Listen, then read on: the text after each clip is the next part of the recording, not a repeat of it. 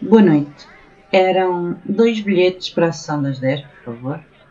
Peço desculpa, mas já só temos as filas da frente.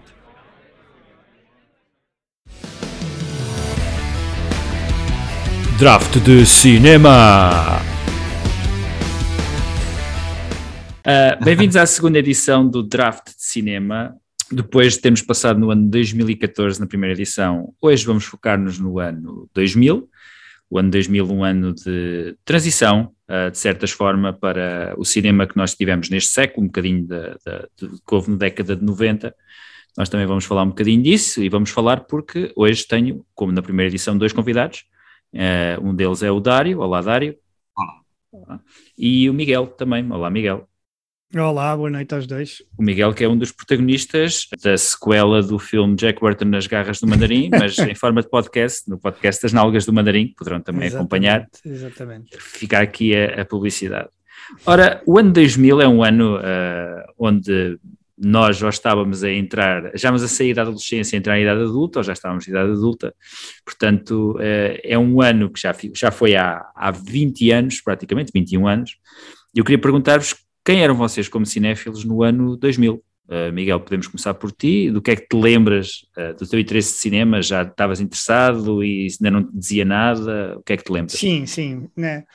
Pronto, eu, eu desde, desde muito novo que, que gosto de cinema e que, que vou ao cinema, também muito alimentado pelos meus pais que cedo perceberam esta, pronto, este, este, esta minha paixão pela, pela sétima arte. E no ano 2000 facto foi um ano de uma transição grande, porque foi quando eu saí, eu sou, de sou de Grândola, de uma terra pequena, e foi quando eu entrei na universidade, vim para Coimbra e realmente foi o ano em que se abriram uma, uma série de oportunidades a nível de oferta cinematográfica, que eu em Grândola tinha que me deslocar sempre até Setúbal, Lisboa, se queria ver qualquer filme mais, mais recente ou ir a uma, a uma sala assim a sério, porque em Grândola nós tivemos aquele período da Igreja Universal sem cinema, não é?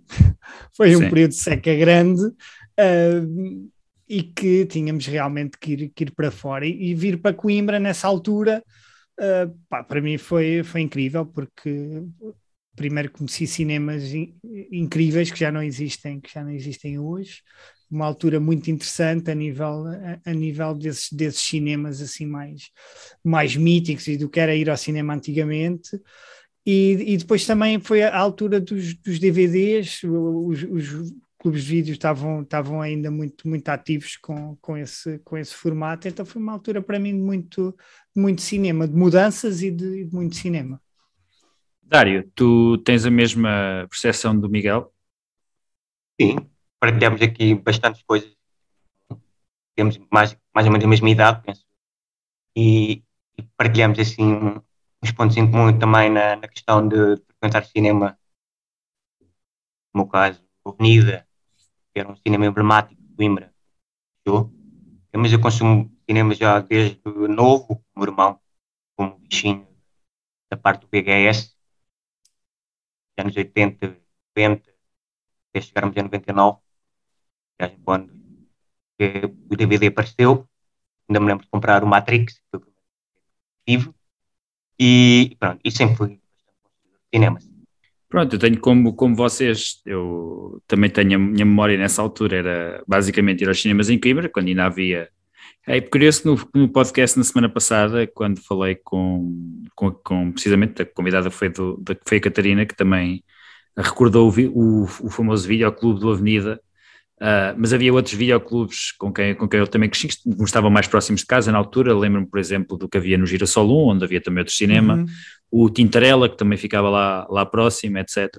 Portanto, ainda era uma altura onde esses locais eram, eram definidores quase da maneira como nós víamos e conhecíamos o cinema. Hoje em dia há uma muito maior percepção de uh, ir a sites online, canais de YouTube, uh, o algoritmo dos serviços de streaming, mas na altura o cinema que nós conhecíamos era, eu, pelo menos que no meu caso, era essencialmente através de revistas. Eu na altura comprava a Premiere Portuguesa, eu tenho quase todos os volumes ainda. Depois passei para drogas mais pesadas, como costumo dizer, quando comecei a comprar a Empire Britânica. Mas lembro-me de ser muito através disso e do boca a boca, ou seja, alguém via um filme, chegava no outro dia, no meu caso, no caso à universidade, e dizia: pá, este filme, tens de ver. Pronto, e uma pessoa via. E foi uh, através dessa, também desse, dessa rede que eu me comecei a interessar mais, mais por cinema. Um, acho que esse, os anos de 98, 99, 2000 são os anos em que eu me começo a interessar a sério, de facto, pelo cinema e a começar a conhecer outras coisas. E acho que, pelo menos, os, muitos dos filmes que eu, que eu escolho hoje um, têm muito a ver com essa, essa despertar que eu tive para um tipo diferente de cinema daquele que eu estava habituado. Eu, faço, eu fiz esta pergunta na primeira, na primeira edição, também vos pergunto, qual é que foi a categoria que mais trabalho vos deu? Seja por excesso, seja por uh, uh, defeito, a escolher. É fácil. Para mim, o mais difícil foi a animação. Mas não, documentário é, foi muito difícil. Subscrevo. uh, e talvez a, a, foi mais fácil a ação, sci-fi. Sim. Sim. Mesmo contigo, Miguel? Sim, a animação foi de longe uh, a mais complicada por, por escassez mesmo. Uh, é animação documentário, não é? Acho sim, que... sim, sim, sim, sim. Já vou Pronto, explicar outra vez, mas é assim, é, é animação e documentário. Quer de um lado, quer do outro, estou estou com muito poucos recursos para ir a jogo, mas pronto, mas vamos ver. Quanto às outras, acho que foi tudo mais ou menos tranquilo. Vamos ver como é que corre. Sim, alguém vai ficar com essa fava de certeza, porque ah, eu acho que, na, acho que na categoria de, de, animação, pelo menos, que eu tivesse visto no estúdio que eu estive a fazer, há dois candidatos relativamente óbvios, que acho que são dois filmes que não causa vergonha ninguém ter. Uh, o resto, depois alguém vai ficar com uma fava, ter de escolher, pronto, se calhar num filme que queria, mas, mas pronto, isso depois logo, logo se vê na estratégia Sim. de cada um. Eu vou, nós depois também vamos obviamente falando de outras coisas acerca do cinema deste ano 2000, mas uh, interessa, interessa explicar as regras do jogo uh, ou relembrá-las para quem já ouviu primeiro. O draft de cinema con, uh, consiste na escolha por nós de filmes, filmes do ano 2000, como eu disse inicialmente, nas, em oito categorias. As categorias eu vou relembrar são drama, comédia, filme em língua não inglesa, blockbuster, e aqui um blockbuster tem de ser um filme que tenha feito pelo menos 100 milhões de dólares na bilheteira, ação barra sci-fi, thriller barra horror, animação barra doca, que é uma categoria precisamente estávamos a, a, falar que este ano 2000 não vai ser fácil, e por fim a categoria Joker, que é basicamente a categoria onde qualquer um de nós pode escolher o filme que bem lhe apetecer, sem qualquer tipo de restrições. Ora, então eu vou aqui online tirar à sorte quem é que vai começar. Portanto, vamos aqui a algum coisa. Eu vou aqui, vocês vão ter de confiar em mim. Portanto, claro. eu, vou, eu vou pôr aqui isto a se funcionar. Isso é tipo uma roda?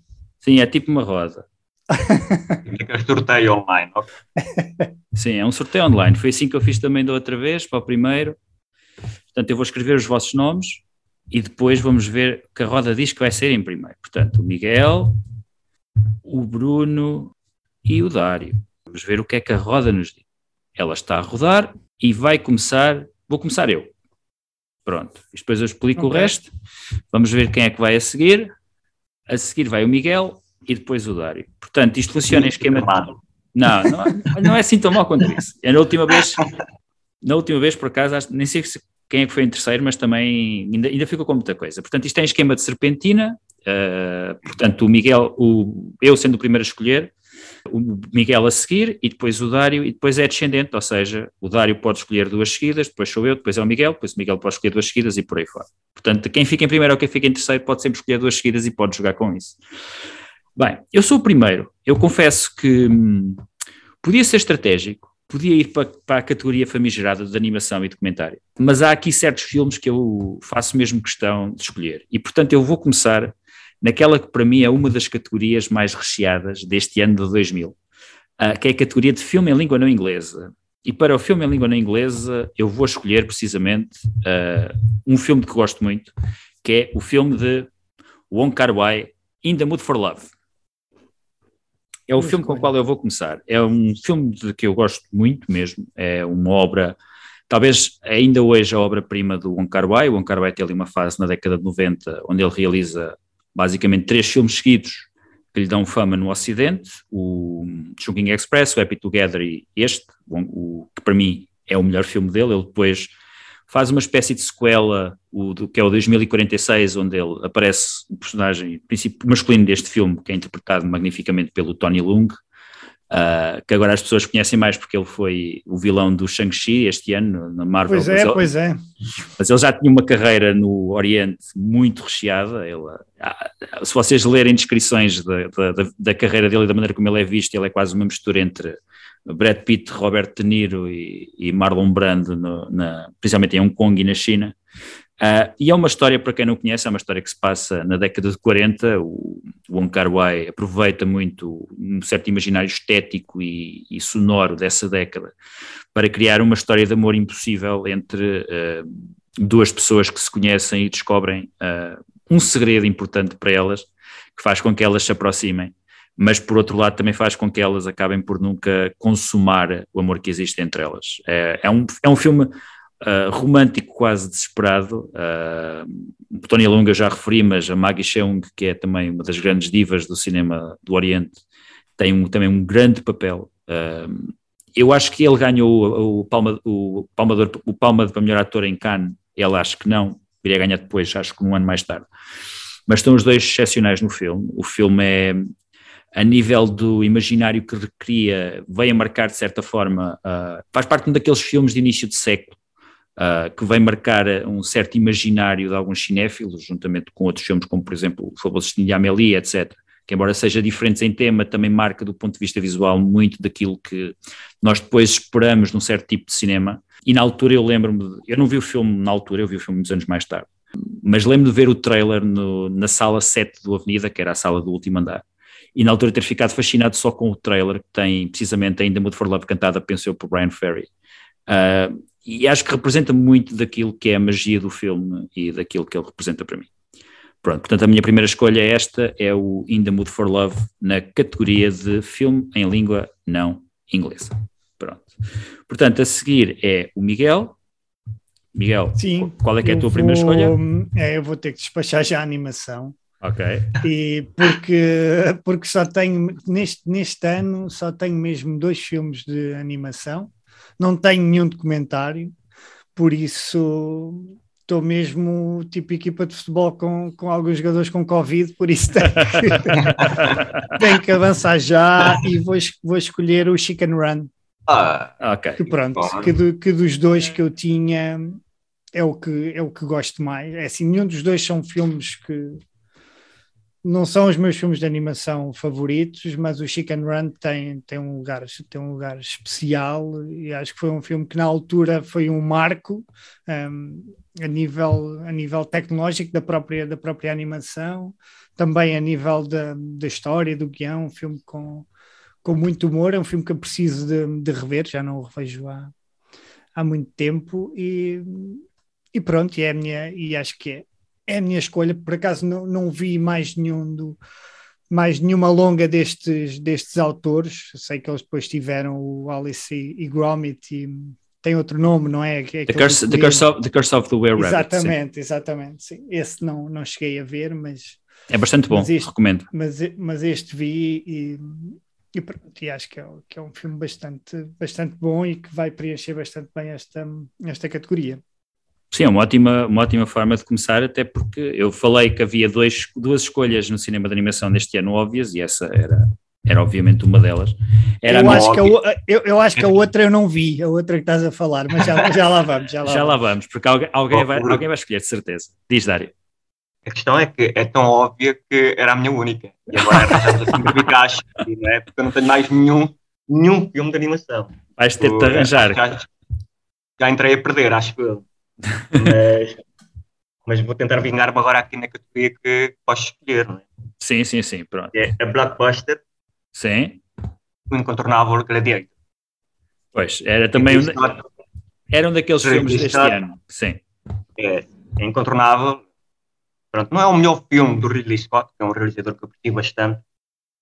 É um filme que as pessoas conhecem. Vendeu, salvo erro, 187 milhões só no, Estados Unidos. Sim. E é um filme, acho é um filme, é um filme que mais do que os seus méritos técnicos visuais por Ridley Scott emprega sempre nos seus filmes é um, é um filme que vale por revitalizar um bocadinho um género que estava moribundo do épico sai a espada digamos, e tem o aparecimento de um ator, que é o Joaquin Phoenix, que surge em grande. Pois é. Que, depois, temos o, eh, depois temos a questão do, do Russell Crowe, que já era um, um ator assim já estabelecido, se calhar injustiçado anteriormente nos prémios, e recebeu assim o seu Oscar na- nesta interpretação. É um filme que eu gosto, mas que não considero o melhor filme Ridley Scott. Tem uma filmografia também bastante extensa já. Eh, aproveito para dizer que vi o último filme, o Last Duel, que é um excelente filme. E, e pronto, é a minha escolha para Blockbuster. Não sei se era a vossa também. Ah, era uma das, sim. Se era, podem começar a arriscar. A tua Por vingança. não era, mas é, um- mas é uma excelente escolha. O, o Ridley Scott, aliás, este ano, disseste o último filme Last Duel, mas ele lançou dois filmes este ano, o House of Gucci também. Eu vi os dois. Um, o House of Gucci é um daqueles filmes que, que, se uma pessoa for de mente aberta e à espera de uma novela, é um filme que se vê muito bem. Um, tem sotaques absolutamente exagerados e fora da realidade, uma história muito cheia de serrabulho. O Last Duel é uma obra mais sóbria, até há- dos dois é o filme que eu gosto mais do que eu vi este ano. E Obviamente que o Gladiator é capaz de não ser a, melhor, a obra preferida do Ridley Scott, da maior parte dos cinéfilos, mas é preciso lembrar que o Ridley Scott tem, entre outros filmes, o Blade Runner e o Alien, que são, do ponto de vista da história de cinema, dos filmes mais importantes. O Gladiator acho que é um filme notável por dois, dois pormenores. É, uma coisa, é um filme tem um problema uh, que eu normalmente uh, empanco muito, que é tem falhas históricas que nunca mais acabam. Eu não vou aqui enumerá-las porque elas são mesmo muitas, e no entanto eu continuo a gostar muito do filme. Uh, e é um filme que, do que eu tenho, tudo o que eu tenho lido ao longo dos anos, é um filme que vai sendo feito, à medida, vai sendo escrito à medida que ele está a ser feito. Ou seja, o filme entrou com um guião mal acabado, ele foi quase todo mudado ao longo da rodagem, e mesmo assim o filme consegue escapar mais ou menos, mais ou menos coeso. Uh, e foi um grande sucesso bilheteira, foi um sucesso tão grande, aliás, o filme ganhou o Oscar de melhor filme, o Russell Crowe ganhou o Oscar de melhor ator. Eu penso que um bocadinho por compensação em relação a uma, a uma interpretação que É a ele tinha tido no ano anterior, no The Insider, que é uma interpretação muito melhor. Mas é um filme que foi tão bem sucedido, que permanece no imaginário das pessoas e, e todos os anos há conversas sobre as sequelas. Aliás, a, a história preferida dos cinéfilos é a, a famosa sequela que o Nick Cave escreveu a pedido do Russell Crowe, onde o personagem do Russell Crowe, que spoiler, mas o filme já tem 21 anos, portanto se não o viram deviam ter visto, o personagem do Russell Crowe, Maximus, morre no final do filme e ele na sequela ressuscitaria porque os deuses eh, mandá-lo mandá-lo-iam à Terra matar certas pessoas, certos humanos que poderiam mudar a história da humanidade e ele acho que começaria precisamente por Jesus Cristo, o que é uma coisa que eu vejo perfeitamente o Nick Cave a escrever. Provavelmente o Miguel também tinha pensado em colocar este filme, Ah, Não, não, ti- não o tinha, mas Não. passei por ele. passaste por ele, pronto. Mas é uma daquelas obras incontornáveis. eh, Mas ela- deixa-me só perguntar-te uma coisa, Bruno. Diz. É, é mesmo curiosidade. Todos esses grandes épicos históricos, estou-me a lembrar, por exemplo, do Braveheart, e são Sim. sempre acusados de falhas históricas, não é? Não há nada Sim. assim muito que possas, que uma pessoa possa dizer, olha, isto é 100% preciso. Não sei. Nunca, há- nunca há um filme 100% preciso do ponto de vista Sim, histórico. claro. Mas há filmes que tomam liberdades enormes. O Braveheart Ok. é um caso clássico. O Braveheart, eu acho que é mais fácil dizer o que, o que está histórico corretamente no Braveheart do que o que não está. No Braveheart, o que está, o que está correto é, é isto. Existia uma personalidade histórica chamada Billy Wallace, existia um rei inglês chamado Eduardo II, e o Eduardo II foi casado de facto com aquela princesa francesa. De resto, praticamente nada é, é histórico. Os quilos Ok. que aparecem nem sequer existiam. Ah, no- a Batalha de Sterling Bridge, que é um, do- um dos, um dos pontos centrais do filme, também não foi feita daquela maneira. Pronto, é, é. Só que eu Nós perdoo. podemos usar, um, podemos usar um termo de comparação, o próprio Last Duel, que é Sim. também um filme de Scott. Está muito mais fiel à Sim, sim. Ok, é, ok. em termos de, de, de pormenores de idade média, é um filme bastante bem conseguido. Uh, seguidor de género. Sim. Aliás, Ok. não- Idade média. E este, O- o Last Duel, é, é um dos poucos filmes que, que se pode dizer que retratam a Idade Média com alguma sim, com alguma fidelidade, sim. Ah, já, eu, eu- eu- como digo, há, há filmes que têm falhas históricas que eu não me importo. Ainda há um podcast que já, que já um dos episódios deste podcast aí, há- foi o sexto, salvo erro, onde, eu e, onde falámos do JFK. O JFK tem falhas a Ah, nível sim, da sim, informação sim, eu apresentada, que, pronto, mas, que, mas, é um mas isso não perturba a, a minha experiência no filme. E há filmes onde isso acontece, onde eu torço um bocado o nariz. O Gladiador não é um desses filmes, aliás. Não tem, não tem esse, não tem esse Mas problema. acham que, essa- acham que essas falhas é em prol do entretenimento ou é mesmo. Sim, sim, sim, sim. Em pro- eu acho que é muito em prol do entretenimento. Eu, dou, Ok. eu, eu dou um caso muito simples. No caso do Gladiador, já que é o filme que estamos a falar.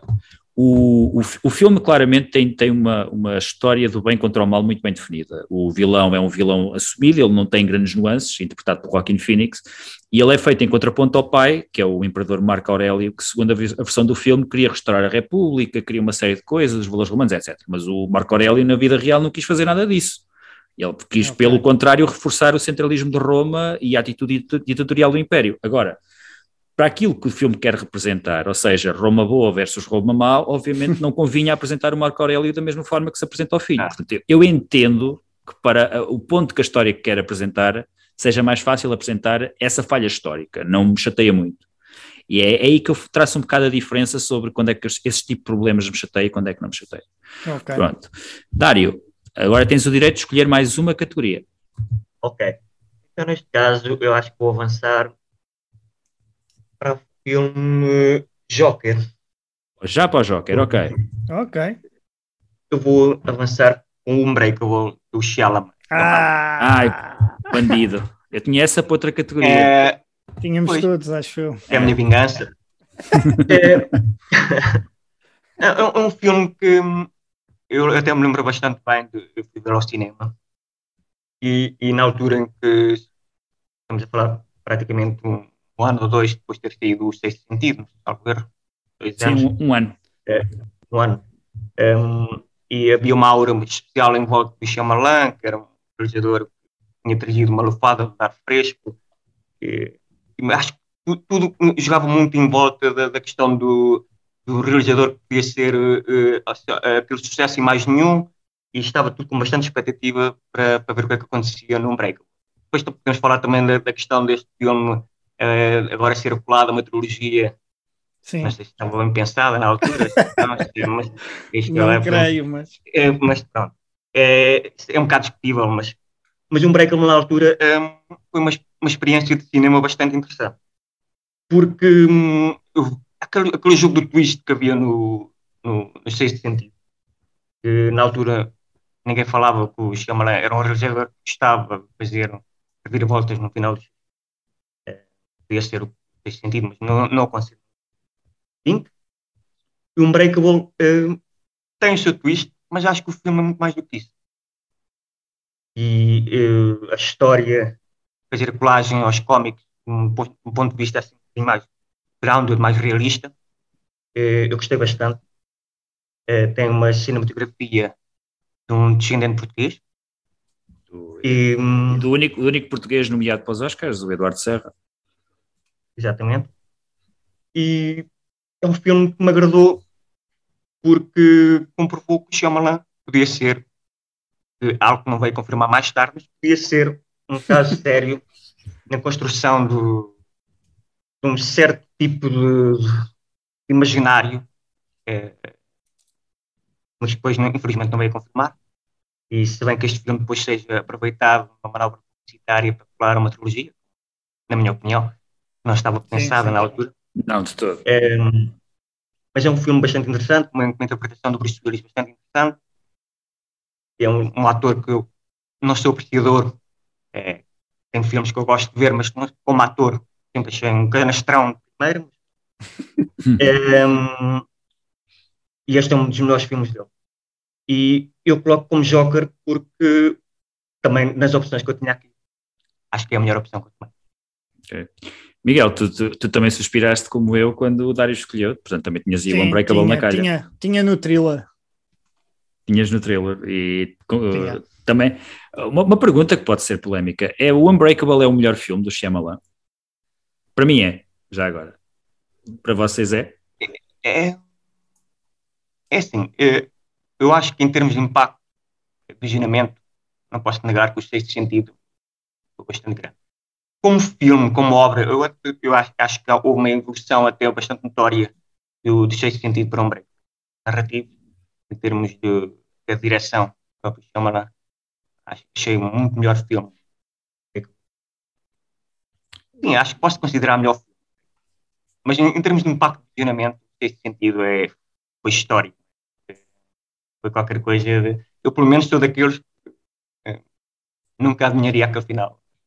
Sim, sim. O twist, sim. E tu, Miguel?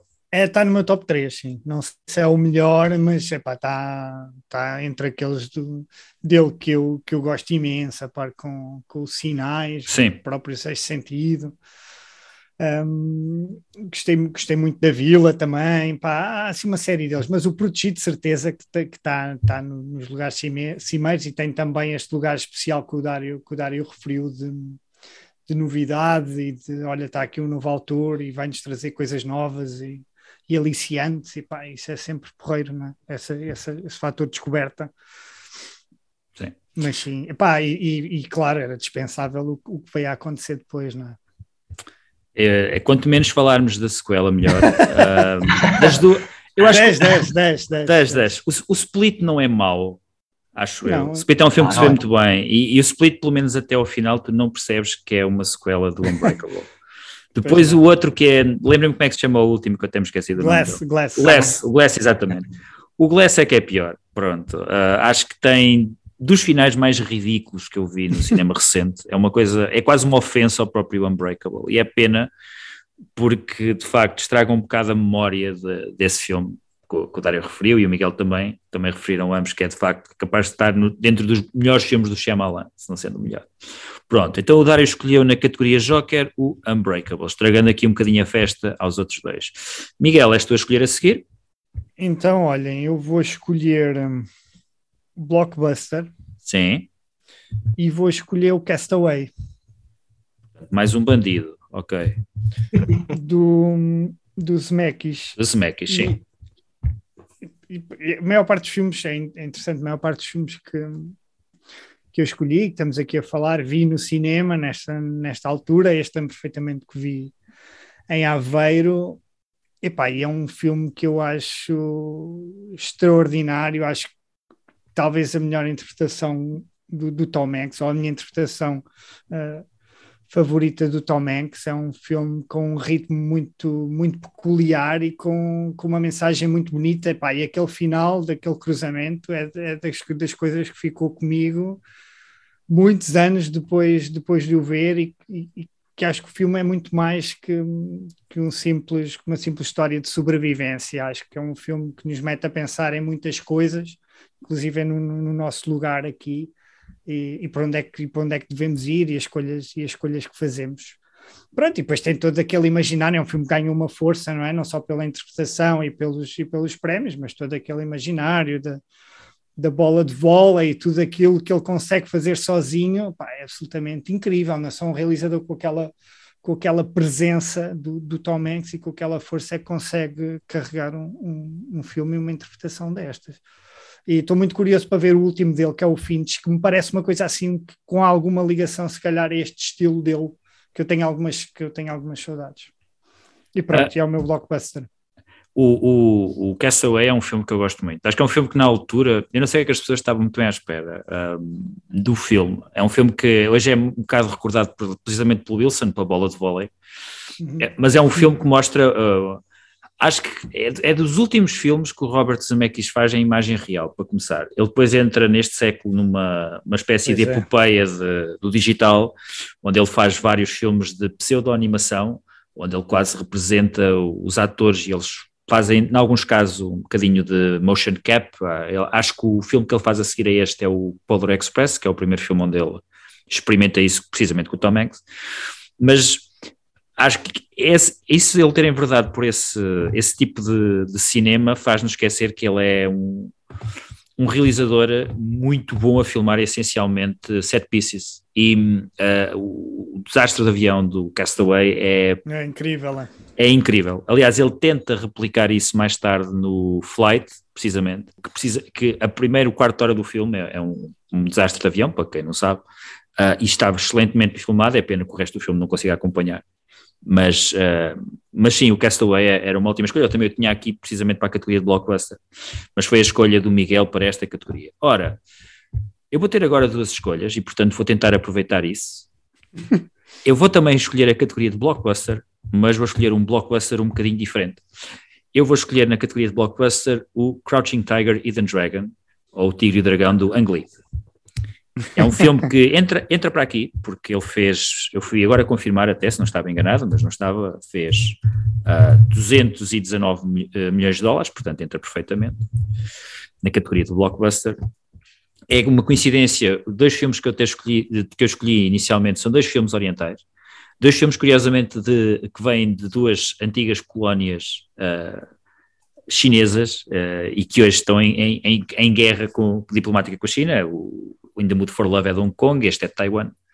Uh, foi um filme que foi nomeado para o Oscar, foi nomeado aliás para pelo menos acho que 10 Oscars, e ganhou uma série deles, e é na minha opinião, um dos melhores filmes de ação uh, da história do cinema. É um filme que não é só um filme de ação, mas o Ang Lee, que na altura, eu relembro, era mais conhecido por certos dramas uh, de época e também um bocado cristalizados no tempo. Eu acho que o filme que ele realiza antes deste é o Ice Storm, se não me engano, que se passa na década de 70. Ele antes tinha vindo do. Não, não. É um bom filme é também. Bom filme, é. Ele vinha do Sensibilidade e Bom Senso também, uh, que é um filme da época. E, e o Crouching Tiger in the Dragon acho que é, mostra o que o Ang Lee é, na minha opinião, o realizador mais todo o terreno uh, dos últimos anos, porque ele faz uma série de filmes seguidos de géneros completamente diferentes e que fala todo bem, todos bem. Aliás, vai numa streak. Eu, eu, eu até gosto do wall que ele faz. Acho que tem ideias, acho que tem ideias visuais. Para dizer que não, estava preparado para dizer que não, não. tem ideias visuais muito boas, mas o Crouching Tiger and Dragon é de facto um filme que consegue cruzar muito bem uma certa sensibilidade oriental na maneira como interpreta uma história. As cenas de, de luta estão excelentemente filmadas, estão filmadas como se fossem um balé e todas elas contam uma história narrativa própria. Há uma cena, eu não vou contar, não vou spoiler o filme, mas há uma cena entre duas mulheres, luta entre duas mulheres no filme, num, uma, num espaço interior, que é das, das melhores coisas que eu vi uh, do, naquilo que une a ação e, e, a narrativa, porque mostra perfeitamente a evolução das duas personagens e a maneira como as duas visões diferentes se confrontam diretamente uma à outra do ponto de vista físico, ou seja, através do uso de armas, etc.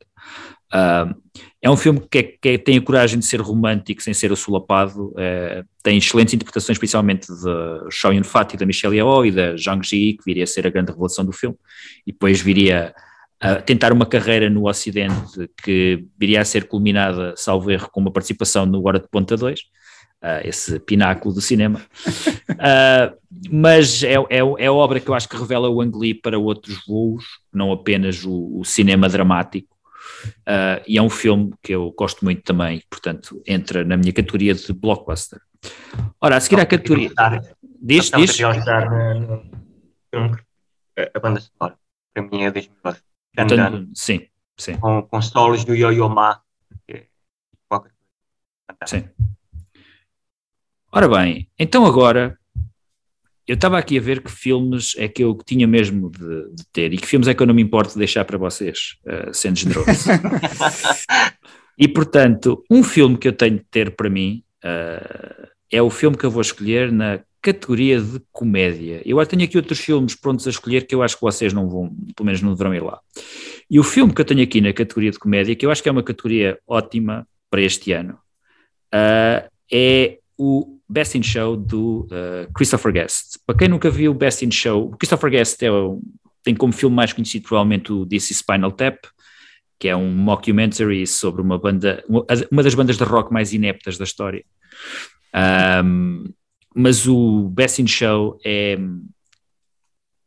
é, utiliza a mesma estratégia, ou seja, é um falso documentário que gira em torno daqueles concursos de qual é o cão mais bonito que existem, são muito populares nos Estados Unidos e centra-se em quatro, uh, quatro cães e os respectivos donos, casais ou individuais.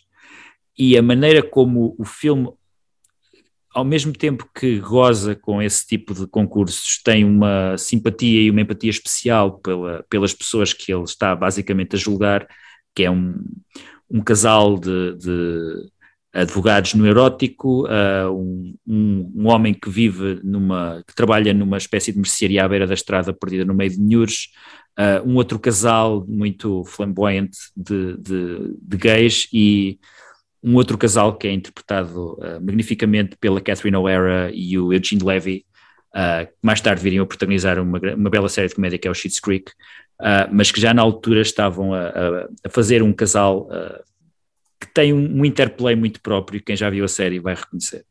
e é, é, tem toda a pandilha habitual do Christopher Guest, além do Eugene Levy e da, da Catherine O'Hara, tem o Fred Willard, que morreu há pouco tempo, tem a Parker Posey, por exemplo, tem o Michael McDonald, etc. E é, é, é, um filme de morrer a rir, é uma comédia que eu recomendo a toda a gente, é, porque é um filme pouco conhecido, como quase todos os filmes do Christopher Guest fora do Spinal Tap, e que é, é extraordinário. Eu às vezes gosto de aproveitar esta, esta rubrica do Draft de Cinema para destacar filmes que eu acho que as pessoas deviam conhecer e, portanto, este é o, o filme que eu acho que as pessoas deviam conhecer, o Best in Show, na categoria de comédia. Nunca vi, boa dica. Pronto, fica, fica eu acho, acho que vocês vão, vão gostar. É, ele é fácil de arranjar, ele acho que até tem certos. não sei se eu apanhei há pouco tempo na Netflix, etc. Não sei se ainda lá está. Ok. okay. Uh, mas é um filme, é um filme muito bom. Pronto. É, o póster não é nada estranho. Eu, eu, é daqueles que eu não sei se já vi, se não, mas, mas vou, vou ver. Sim, mas conheço, já viste filmes do, do Christopher Guest, certo? Já viste já, Spinal sim, Tap? o Spinal Tap já vi, sim. Sim, que é engraçadíssimo e os, os filmes é, dele... É, é, espetacular. Sim. E é um filme que os filmes dele são muito naquele género de falso documentário que acaba por, eh, por é a forma acaba por saber bem aquilo que ele quer, quer dizer. Okay. Ele é, ainda é o melhor a, usar esse, esse subgénero. Miguel, és tu a escolher qual é que é a tua sou próxima eu, categoria? Então, olha, eu vou escolher a categoria de drama. Ok. E vou escolher um filme que eu gosto imenso, que é o Billy Elliot. Bandido. Talvez, talvez ninguém se lembrava desse. Caramba. Epá, este, este era daqueles quase obrigatórios e está aqui na categoria de drama, mas, mas também dá uma perninha à comédia e, e acho que é daqueles filmes que praticamente faz tudo bem, não é? Um filme super sincero sobre uma história real, tem toda, tem toda aquela carga inglesa necessária e todo, todo aquele requinte no humor e nos diálogos, e é um filme que eu vi já várias vezes, daquele filme que víamos várias vezes também em família, e sempre que vinha uma pessoa nova nós, e que não conhecia o filme, nós tínhamos todo o gosto em mostrar, porque é um filme que realmente é muito. É um filme muito, muito bom de ver e de, e de rever, e é um filme que nos deixa bastante bem dispostos, apesar de ter toda aquela carga de, dos problemas eh, sociais e de, toda aquela negatividade e, e, aquela parte cinzenta, mas é um filme que consegue muito bem bailar nesses campos e, e deixar-nos muito, pá, muito bem dispostos e com, e com, muita, com muita fé, não é? E isso acho que é o mais importante neste tipo de dramas e comédias, que às vezes parece uma coisa muito fácil, mas depois há tantos que já tentaram replicar e nós acabamos às vezes sempre por nos lembrar do, do Billy Elliot como um exemplo feliz. Sim, o Billy Elliot vem daquela tradição britânica de misturar a, uh, comédias barras dramas com problemas sociais de uma forma que nós podemos encontrar até noutros filmes celebrados por, pela crítica e pelos prémios, como também assim à cabeça o, o, o, Full Monty, por exemplo. O Full Monty, sim. sim Também é, é, da mesma família, ou seja, fala de um problema social grave, que é o desemprego, uh, de uma maneira relativamente cómica, uh, através de desempregados que se têm de tornar strippers para, para ganhar a vida, e o Billy Elliot... Mas isso não é história verídica, é? Não, não, não, não. Penso, não. penso que não. Penso que não. Há um com mulheres que é uma história verídica, mas este acho sim, que não sim. é. Sim, sim. O de mulheres é calendário. É, do é? calendário, sim. Uh, o Billy Elliot é um filme que, uh, para quem não viu, trata, passa-se numa comunidade mineira do interior de Inglaterra, portanto, um meio muito uh, de homens duros, onde o, homens duros, trabalhadores, muito sérios, etc., onde o filho de um viúvo uh, descobre a vocação dele na dança, que é uma coisa que na altura era visto como algo efeminado.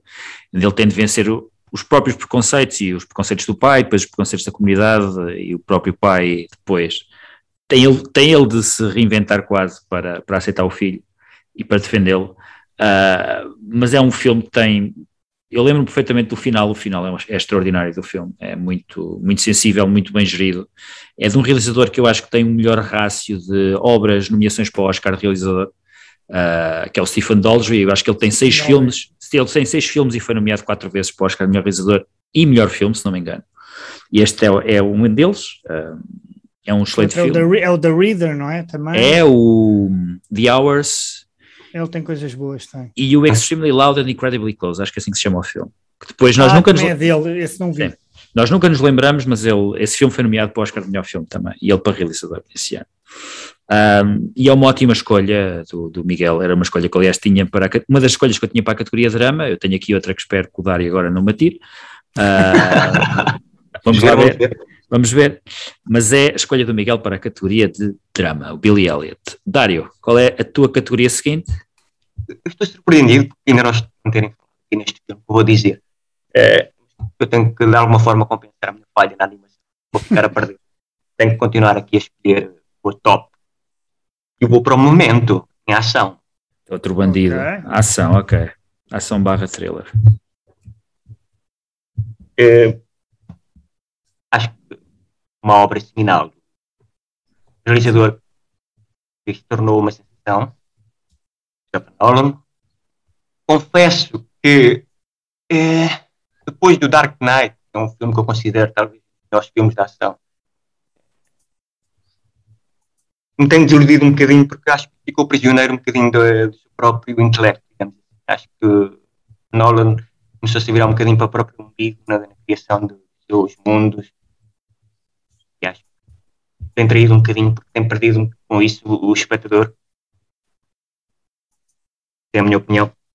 O momento é, tornou-se uma lufada de ar fresco também pela sua originalidade, por ser contado de uma forma incomum. Estamos a assistir ao, ao filme contado de trás para a frente. E tem uma, uma interpretação também do, do ator que não estou a recordar o nome. Guy Pearce. É, é um filme pronto, se formos ver narrativamente é um filme até bastante simples só que o que o torna um bocadinho mais desafiante é o facto de lá está, ser contado de trás para frente e a altura em que eu foi um bocadinho pedra no charco. E, eu gosto bastante do filme, tendo em conta aqui as outras opções que eu também tinha. Acho que o momento me vai dar aqui uma certa vantagem. Isto ao fim e ao cabo é um jogo, eu tenho é. que jogar é, é, as melhores cartas, não é? É verdade. É... Portanto, eu, eu, escolho aqui. Eu, eu, eu, tinha aqui a ação sci-fi. Eu, eu, confesso que eu tinha aqui muitas opções de, ficção científica, principalmente filmes de chamado quase série V. Eu não sei se, se vocês chegaram a ver filmes como Red Planet, com o Val Kilmer. Sim, é, é, só, só, só, só, alguns dos filmes depois iremos falar. Eh, se não, ah, se não, for, okay, se não okay. forem escolhidos, iremos referir pelo menos a algumas obras okay, que okay. foram escolhidas. Pronto. Pronto, mas neste caso, como isto, como isto é um jogo, eu tenho que jogar as minhas melhores cartadas, o momento é a minha opção para essa. Uh, o momento é o filme que nos dá o Christopher Nolan, é verdade, e alguns bons filmes que o Christopher Nolan fez uh, neste século. Não, mas não, é o primeiro, não, é o primeiro. Não, não é o primeiro. O primeiro é o Following, salvo O Following, é. Nunca vi é. o primeiro. Já, uh, já, já, já. É também é, é, um bocadinho como o momento, o Christopher Nolan tem uma obsessão clara com o tempo nos filmes dele. Eu acho que ele muitas vezes ah, leva, essa, é. leva essa opção a um limite que é desnecessário uh, para, para, o, para o bem da própria obra. É uma coincidência que o ano de 2014 tinha também outro filme do, do Christopher Nolan, que foi, foi falado na altura. Uh, houve uma pessoa que o escolheu, foi o Mário e o Nuno, uh, não, não gostava do filme e eles tiveram uma conversa sobre aquilo que é, que é o Christopher Nolan em 2014 nesta altura o Christopher Nolan ainda é um realizador que está a aparecer, ele faz o Memento, o Following é um filme que foi pouco visto, e ele a seguir ao Memento faz o Insomnia, que é, é um filme que eu gosto muito também, depois faz o, o Batman Begins, se não me engano, o Prestige ainda ah, antes do Batman, Begins, sim. sim. E depois faz o Prestige, que ainda continua a ser o meu filme preferido dele.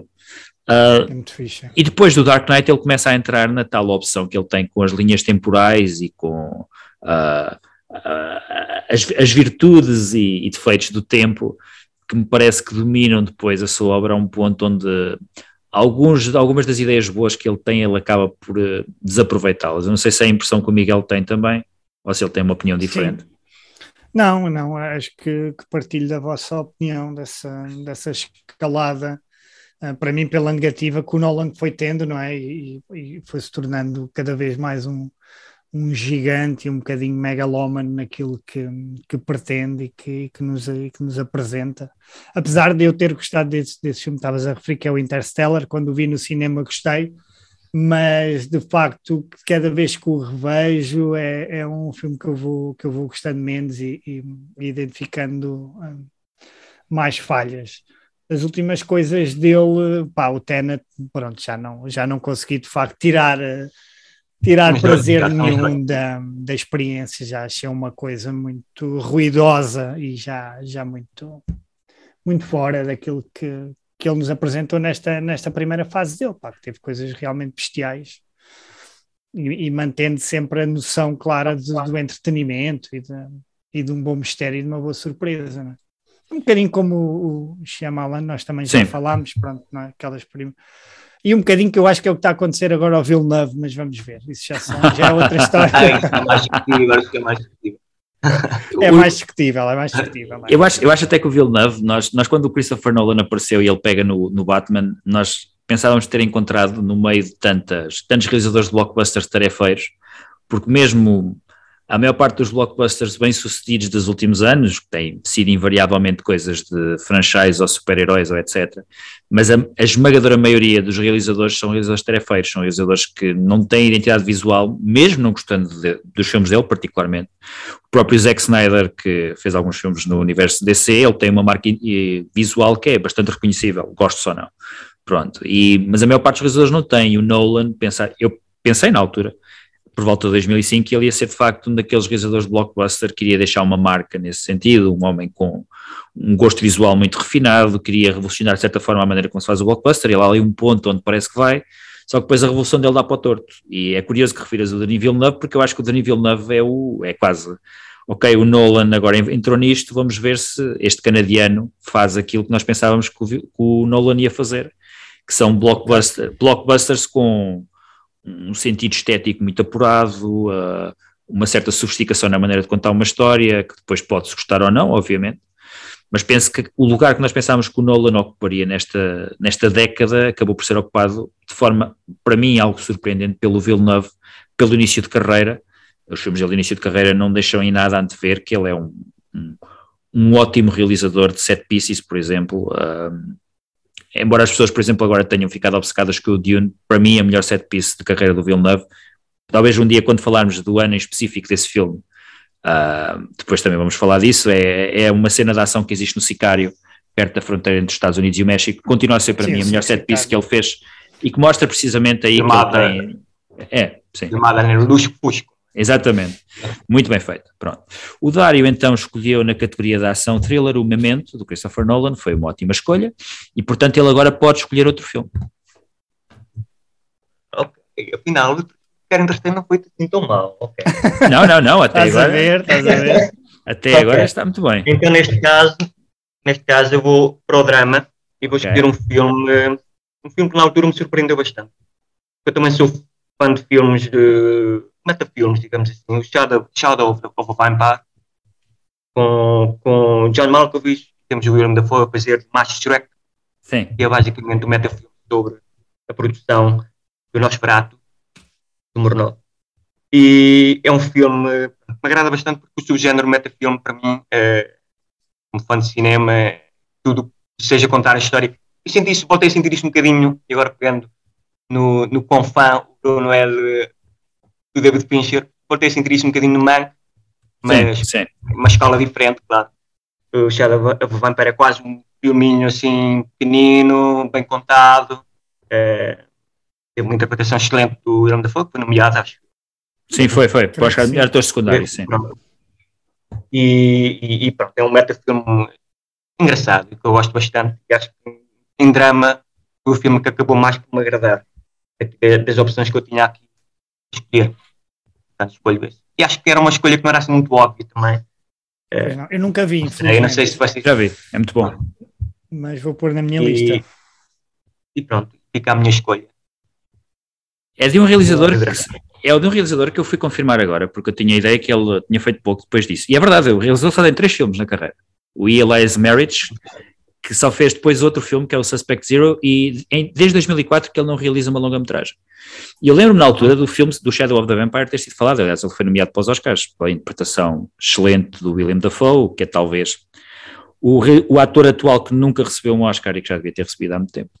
Ah, mas é, é de facto uma ótima escolha na categoria de drama. Eu por acaso tinha aqui na calha como uma das minhas hipóteses para o filme de terror, porque ele também, nessa onda do metafilme, ele acaba por ser também um filme de terror.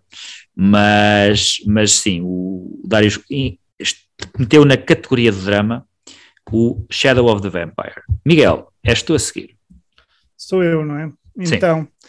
eu vou escolher o filme de língua não inglesa. Ok. E vou escolher o Battle Royale. Ah, ótima escolha, sim. Também Pronto, eu tinha aqui. É um. Excelente. Pronto, que para quem não sabe uh, é o Squid Game, mas em bom, não é? não, eu, eu gostei, eu até gostei, até achei piada ao Squid Game, mas, mas todo esse conceito de, de jogos e de sobrevivência aparece no Battle Royale, que é, que é uma adaptação do, do mangá, se eu não estou se eu não estou em erro. Sim. E, e, basicamente há um problema de sobrepopulação no Japão e eles, por causa disso, começam a enviar turmas, creio, de oitavo ano para um, para um local e, e o objetivo é a turma matar-se toda, um, uma a outra, até só, uns aos outros, até só sobreviver uma única, uma única pessoa. Pronto. E, e, é daqueles filmes que eu vi na altura, creio que, o aluguei até, já que já, já estava cá, aluguei o, aluguei em DVD, vi-o várias vezes e é daqueles filmes que nos mete mesmo a pensar, não é? E olhar para o lado e a imaginar as nossas, os nossos círculos de amigos e a pensar o que eu faria, e, não é? É assim uma coisa um bocado, um bocado retorcida porque consegue-nos mesmo colocar lá naquela posição e começar a pensar em cenários e em, e em hipóteses. Epá, e tem cenas incríveis, aquela cena no, quando as miúdas estão todas numa espécie de farol e são todas muito amigas e depois aquilo vira rapidamente e em cinco minutos matam-se todas umas às outras. Aquilo é absolutamente surreal, é um filme hiper violento, mas que, que, acho que tem, que tem uma mensagem muito forte e é um filme que acaba por ser uma lição que, que fica e que, pelo menos em mim, naquela altura, tive essa, essa noção da perspectiva, de me, de me colocar em, em perspectiva perante um cenário daqueles, e porque era uma coisa que na altura eu nunca tinha lido nem visto nada deste género, pronto, de, de, sobrevivência brutal. Né? Depois nós tivemos o Hunger Games, que são versões muito mais coloridas de, daquilo. E, e, o Battle Royale depois teve uma sequela que eu já não gostei tanto, onde aquilo já tinha coleiras e já era a par, acho eu. Lembro um pouco da sequela. Mas este primeiro gosto muito. É, salvo eu. Tenho ideia que, que, que o filme é adaptado de uma novela. Ok, okay. do autor que não. Ok, Também tens não razão, tens razão. E, e o, o, é um dos filmes até do nosso amigo Tarantino, não é? É sempre. Top que ele faz, aparece É o filme, aliás, que ele, ele quando fez um, ele quando fez um top, de, eu acho que foi em 2018, dos melhores filmes dos últimos 20 anos, uh, nessa altura, o Battle Royale foi o primeiro, penso eu. Ele deu os restantes 19 por uma ordem completamente aleatória. Ele disse que o único filme que eventualmente poderia fazer sombra ao Battle Royale era o Matrix, mas que as sequelas tinham estragado um bocado a sensação que ele teve quando viu o primeiro filme. E que ele tinha colocado o Battle Royale precisamente no, no primeiro lugar. Portanto, foi o filme que o Miguel escolheu, escolheu o Battle Royale, na categoria de filme em língua não inglesa. Uh, antes de avançarmos para as duas últimas rondas, uh, mais vale recordar como é que a coisa está até agora. Portanto, duas últimas, não, quatro últimas, que acho que ainda nos faltam quatro filmes a cada um.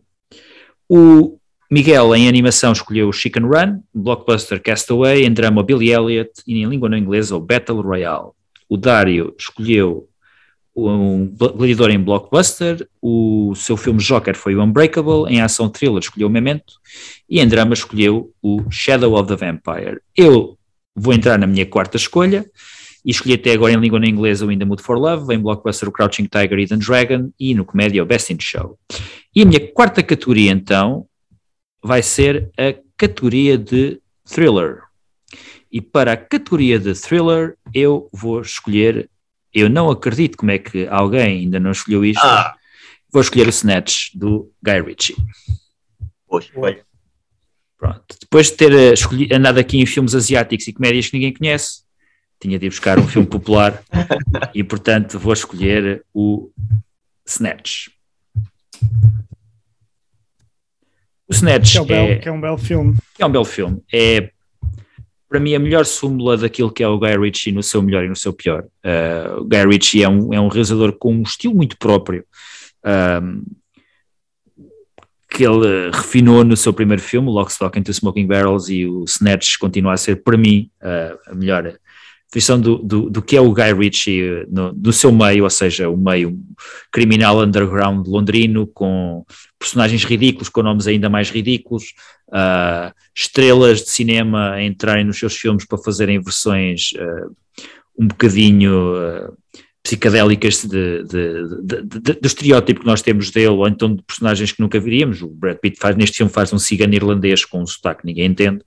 Um, escolhas musicais muito próprias da década, das décadas de 70 e 80 de música britânica. Há uma curiosidade neste filme de Guy Ritchie nesta altura acho que ainda não era casado com a Madonna e a certa altura aparece uma música da Madonna que é Lucky Star, se não me engano, no filme. Um, quotes que nunca mais acabam e que nos ficam na cabeça, Jason Statham no seu esplendor, antes dele ter deixado de trabalhar com o Gary Ritchie até este ano, quando, na, quando eles regressaram ao trabalho com o Wrath of Man. Um, yep. e, e o que dizer de um, de, de, de um filme que tem uh, um, um, homem de leste praticamente indestrutível, uh, um, um, tipo que tem, que tem uma frase como in the, in the words of the Holy Virgin Mary, come again.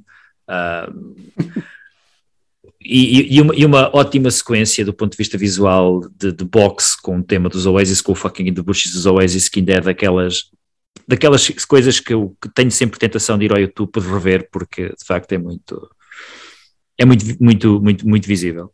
Um, o Guy Ritchie depois viria a fazer outras coisas da carreira menos meritórias, algumas mais polémicas do que outras. Ele tem alguns filmes que eu acho que são pouco apreciados e que eu gosto, mesmo que muita gente não goste. Eu gosto, por exemplo, do Man from Uncle, que é uma obra que muito pouca gente uh, é capaz de elogiar, mas acho que é um filme que tem, tem um bom equilíbrio entre estilo e, e aquilo que o Gary Ritchie faz, o guião não é grande coisa, mas normalmente os filmes dele, o guião também não é grande coisa. Ele é um ótimo visualista do ponto de vista de montagem, etc. E eu gosto muito do Snatch, é um filme que eu rio-me sempre quando o vejo, desde a primeira vez que o vi. Foi, foi daqueles filmes que eu descobri precisamente num clube de vídeo quando fui a lugar, estávamos a falar no início, e é a minha escolha para a categoria de thriller, porque tem alguns elementos Boa disso. escolha. Epá, ele, ele agora, estes últimos, eu tenho andado completamente maluco outra vez por ele, quer o Gentleman, o Wrath of Man, agora vai ter outro com o, Stat, com o Statham. O Wrath of Man ainda não vi, mas o Gentleman eu gostei. Cumpre, cumpre sempre, cumpre, sempre. não é? Uma pessoa já sabe que, que, vai ser entretida e que vai ter várias perspectivas da mesma história e epá, acho, acho muito porreiro mesmo. E também gostei desse do Man of Uncle e, e até do rock and roll, um sim, bocadinho mais focado, mas Pode, eu consigo até revitalizar até carreiras que estão assim um bocadinho em stand-by, como Colin Farrell, também, também. Grande, sim, sim, grande, sim. Colin Farrell foi mesmo. Agora vai ser pinguim, Batman. Pois é. Sim. Ora bem, Não, então, é uma, obrigado. Agora eu tenho outras categorias, tenho, estou a ver o que é que ainda me falta, falta-me drama, falta-me blockbuster, falta-me, eu penso que a ação sci-fi e o Joker. Não, animação Doc e Joker. Ora bem, eu agora estou aqui muito na dúvida sobre qual é o meu, meu seguinte. As blockbusters já escolhi. Estava a dizer, mas blockbusters já escolhi. Eu vou para a categoria de animação doc, portanto, passar a batata quente para o, para o Dário, e vou escolher o outro segundo filme de animação, que eu acho que é um filme muito divertido da Disney, que é o The Emperor's New Groove, ou em português, Pacha e o Imperador, que é um, um filme muito pouco Disney na, no sentido do humor que usa e na, na, no ritmo que tem. Aliás, uh, ele na altura não foi muito bem recebido, acho eu. A Disney vinha de uma, de uma série de filmes, na, na sua grande maioria, filmes meio xeroposos, uh, com maior ou menor mérito. O Rei Leão, por exemplo, é um ótimo filme, mas na minha opinião, o Pocahontas, por exemplo, não é grande filme. E eu acho que o, o Pacha e o Imperador é uma espécie de de continuação da Disney a ver até onde é que o sucesso do Hércules vai. O Hércules também tem, muito, tem um tom muito parecido com este, mas o Pacho Imperador, uh, para quem não conhece, é um filme ambientado no Império Inca, uh, com, com dois personagens principais que são basicamente um, um, um agricultor, uma espécie de agricultor, que é o Pacha, e um imperador que é transformado em lama e que depois tem de fazer uma daquelas duplas muito da Disney de humano e animal contra um vilão. Mas é um filme muito divertido dentro da categoria de filme de animação. Minha primeira escolha era o Chicken Run, porque é um filme que eu gosto bastante. Mas o Pacha e o Imperador acho que é uma daquelas obras da Disney que as pessoas esquecem sempre, mas que, que merece esta, esta referência. E é a minha escolha para a categoria de animação. Portanto, agora é, é o Miguel de novo. Nunca vi o Pacho Imperador, por isso é que estava tão reduzido, mas vou pôr aqui na minha watchlist. Bem, vale a pena, é um, é um bom filme para, daqueles para veres à tarde. Para, Sim, para foi, daqueles, foi daqueles filmes que acabou por me passar na altura e depois acabei por não o ver. Pronto, eu, eu agora, se calhar, deixa cá ver o que é que se passa aqui. Vou escolher. hum, Posso escolher a minha comédia, se calhar. Tua comédia, a tua comédia vai ser Então, a minha comédia vai ser. Olha, um filme que, te, que lembro perfeitamente. Vi aqui no Avenida e que se chama Family Man, com o Nicolas Cage. Brett Ratner E- a aparecer. Exatamente, Brett Ratner. E bem, é um filme que acabou por ser, sem ser um, um, assim, um filme estupendo, acho que é um filme que cumpre muito bem aquilo a que se propõe. É um filme que consegue muito bem manter o tom e que joga com aqueles conceitos que eu adoro do, do ativo, não é? E se eu, eu, naquela altura da minha vida, tivesse tomado uma, uma outra decisão, e é isso que acontece ao personagem há um momento crucial da vida dele em que ele decide optar pela carreira em vez de, de continuar com, com a sua relação, com, com a namorada, e o filme mostra-nos então uma espécie de universo paralelo onde ele esquece a carreira e segue com a Tia Leone e pronto, e, e, e o filme é muito giro, joga muito bem com, com os personagens, quer a Tia Leone, o próprio Nicolas Cage faz um, faz um papel e uma transformação muito, muito interessante. Não é? É quase um filme de Natal, faz muito lembrar, o, por exemplo, o SOS Fantasmas com, com o Bill Murray, onde vemos aquela transformação. Não é? Só falta aqui ele ser visitado pelos fantasmas, mas vai acontecendo um bocadinho isso. E, e pronto, e, e, acho que é um filme, um filme, um verdadeiro filme de família e que na altura eu lembro-me que foi um bocadinho um, um, sucesso, não é? Um bocadinho inesperado. Não sei foi. como é que nunca se lembraram de fazer daquelas sequelas sem jeito nenhum, direto, diretos para vídeo, ou Family Man 2. Mas pronto, é um filme que eu tenho, que eu tenho algum carinho, que já, que já revi algumas vezes e que é daqueles filmes que se estiver a dar eu fico a ver. E pronto. E é uma altura onde o Brett Ratner era um realizador ainda era um realizador extremamente popular em Hollywood. Ele vinha do primeiro hora de ponta, salvo erro, depois faz o segundo, e ele tem ali uma, um período onde lhe chegam projetos de grande nomeada à mão. E o Family Man é, aliás, o filme mais estranho dentro da carreira dele, porque parece que ele vai, se vai tornar um realizador de outro tipo, só que depois acaba por nunca seguir. Já precisava dessa sequela direta para vídeo, Family Man. Eu acho que se tivessem, se tivessem oferecido ao Nicolas Cage, ele tinha, tinha aceito na mesma, não é? Certamente, certamente. Pronto, portanto o Miguel escolheu o Family Man na categoria, uh, portanto, de comédia e uh, agora é o Dário de novo vou aqui voltar ao filme de Língua na Inglesa. Acho que foi um ano muito bom até. Tirando, uh, depois do Ação e acho que a categoria e, e, mas assim de repente sobrou Malena. Ah, isso é na categoria de e, filme em língua não inglesa? Exatamente. Ok. E, pronto. É mais mais uma evocação da nostalgia do ponto de vista de criança, depois do grande Cinema Paradiso. E temos outra vez aqui uma banda sonora inesquecível do Morricone. É um filme que, que lá está, assim como o Cinema Paradiso, mas uma escala diferente. Um, traz sempre aquela, neste caso, evocação da nostalgia, da descoberta da sexualidade. É assim um filme muito engraçado. Um, claro que não se compara, em termos de grandiosidade visual, Cinema Paradiso e, e todas as uh, emoções que ele provoca. Privilégio de conseguir ver o Cinema Paradiso no cinema. Uma reposição foi feita, em Coimbra. E um, é, é, um filme muito bonito, uma banda sonora incrível. Um, e acho que dentro das opções que, que, que até não eram tão óbvias, Malena acaba por ser um filme tem, tem Mónica Bellucci, não é? Que Ajuda, é sempre, um é? incentivo, é, é sempre um incentivo a qualquer filme, não é? Ajuda. Ah, mas, mas acho que é a segunda obra preferida atrás do Cinema Paradiso Tornatório. Ok, então em língua na inglesa escolheste o Malena, do Giuseppe Tornatori, e qual é que é a tua próxima categoria? Eu acho, acho que vou aqui à comédia. Ok, Eu acho que vou dar aqui um, um filme que passou aqui um bocadinho baixo do radar. Eh, é um filme que também quase que parece indie. eh, Wonder Boys, do Cortizano. É um, é um realizador que eu sempre apreciei. tu és um bandidão, essa era a minha, a minha escolha Mas para outra é, ó, Bruno, desculpa, mas o jogo, o jogo é assim. Eu sei. Eu, eu- eu- acho que eu não vou conseguir porque, eu- lá está, eu não tenho filme de animação. Não sei se já percebeste essa parte. Eu não tenho filme de animação. Pá, mas. Dunha-te. Eh, eh, tenho que me vingar assim.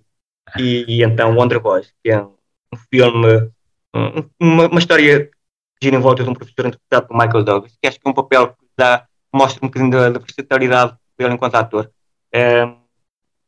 E acho que, é, um- pronto, ele neste caso faz um escritor que está a atravessar um bloqueio criativo. É, é, um, é um filme muito engraçado.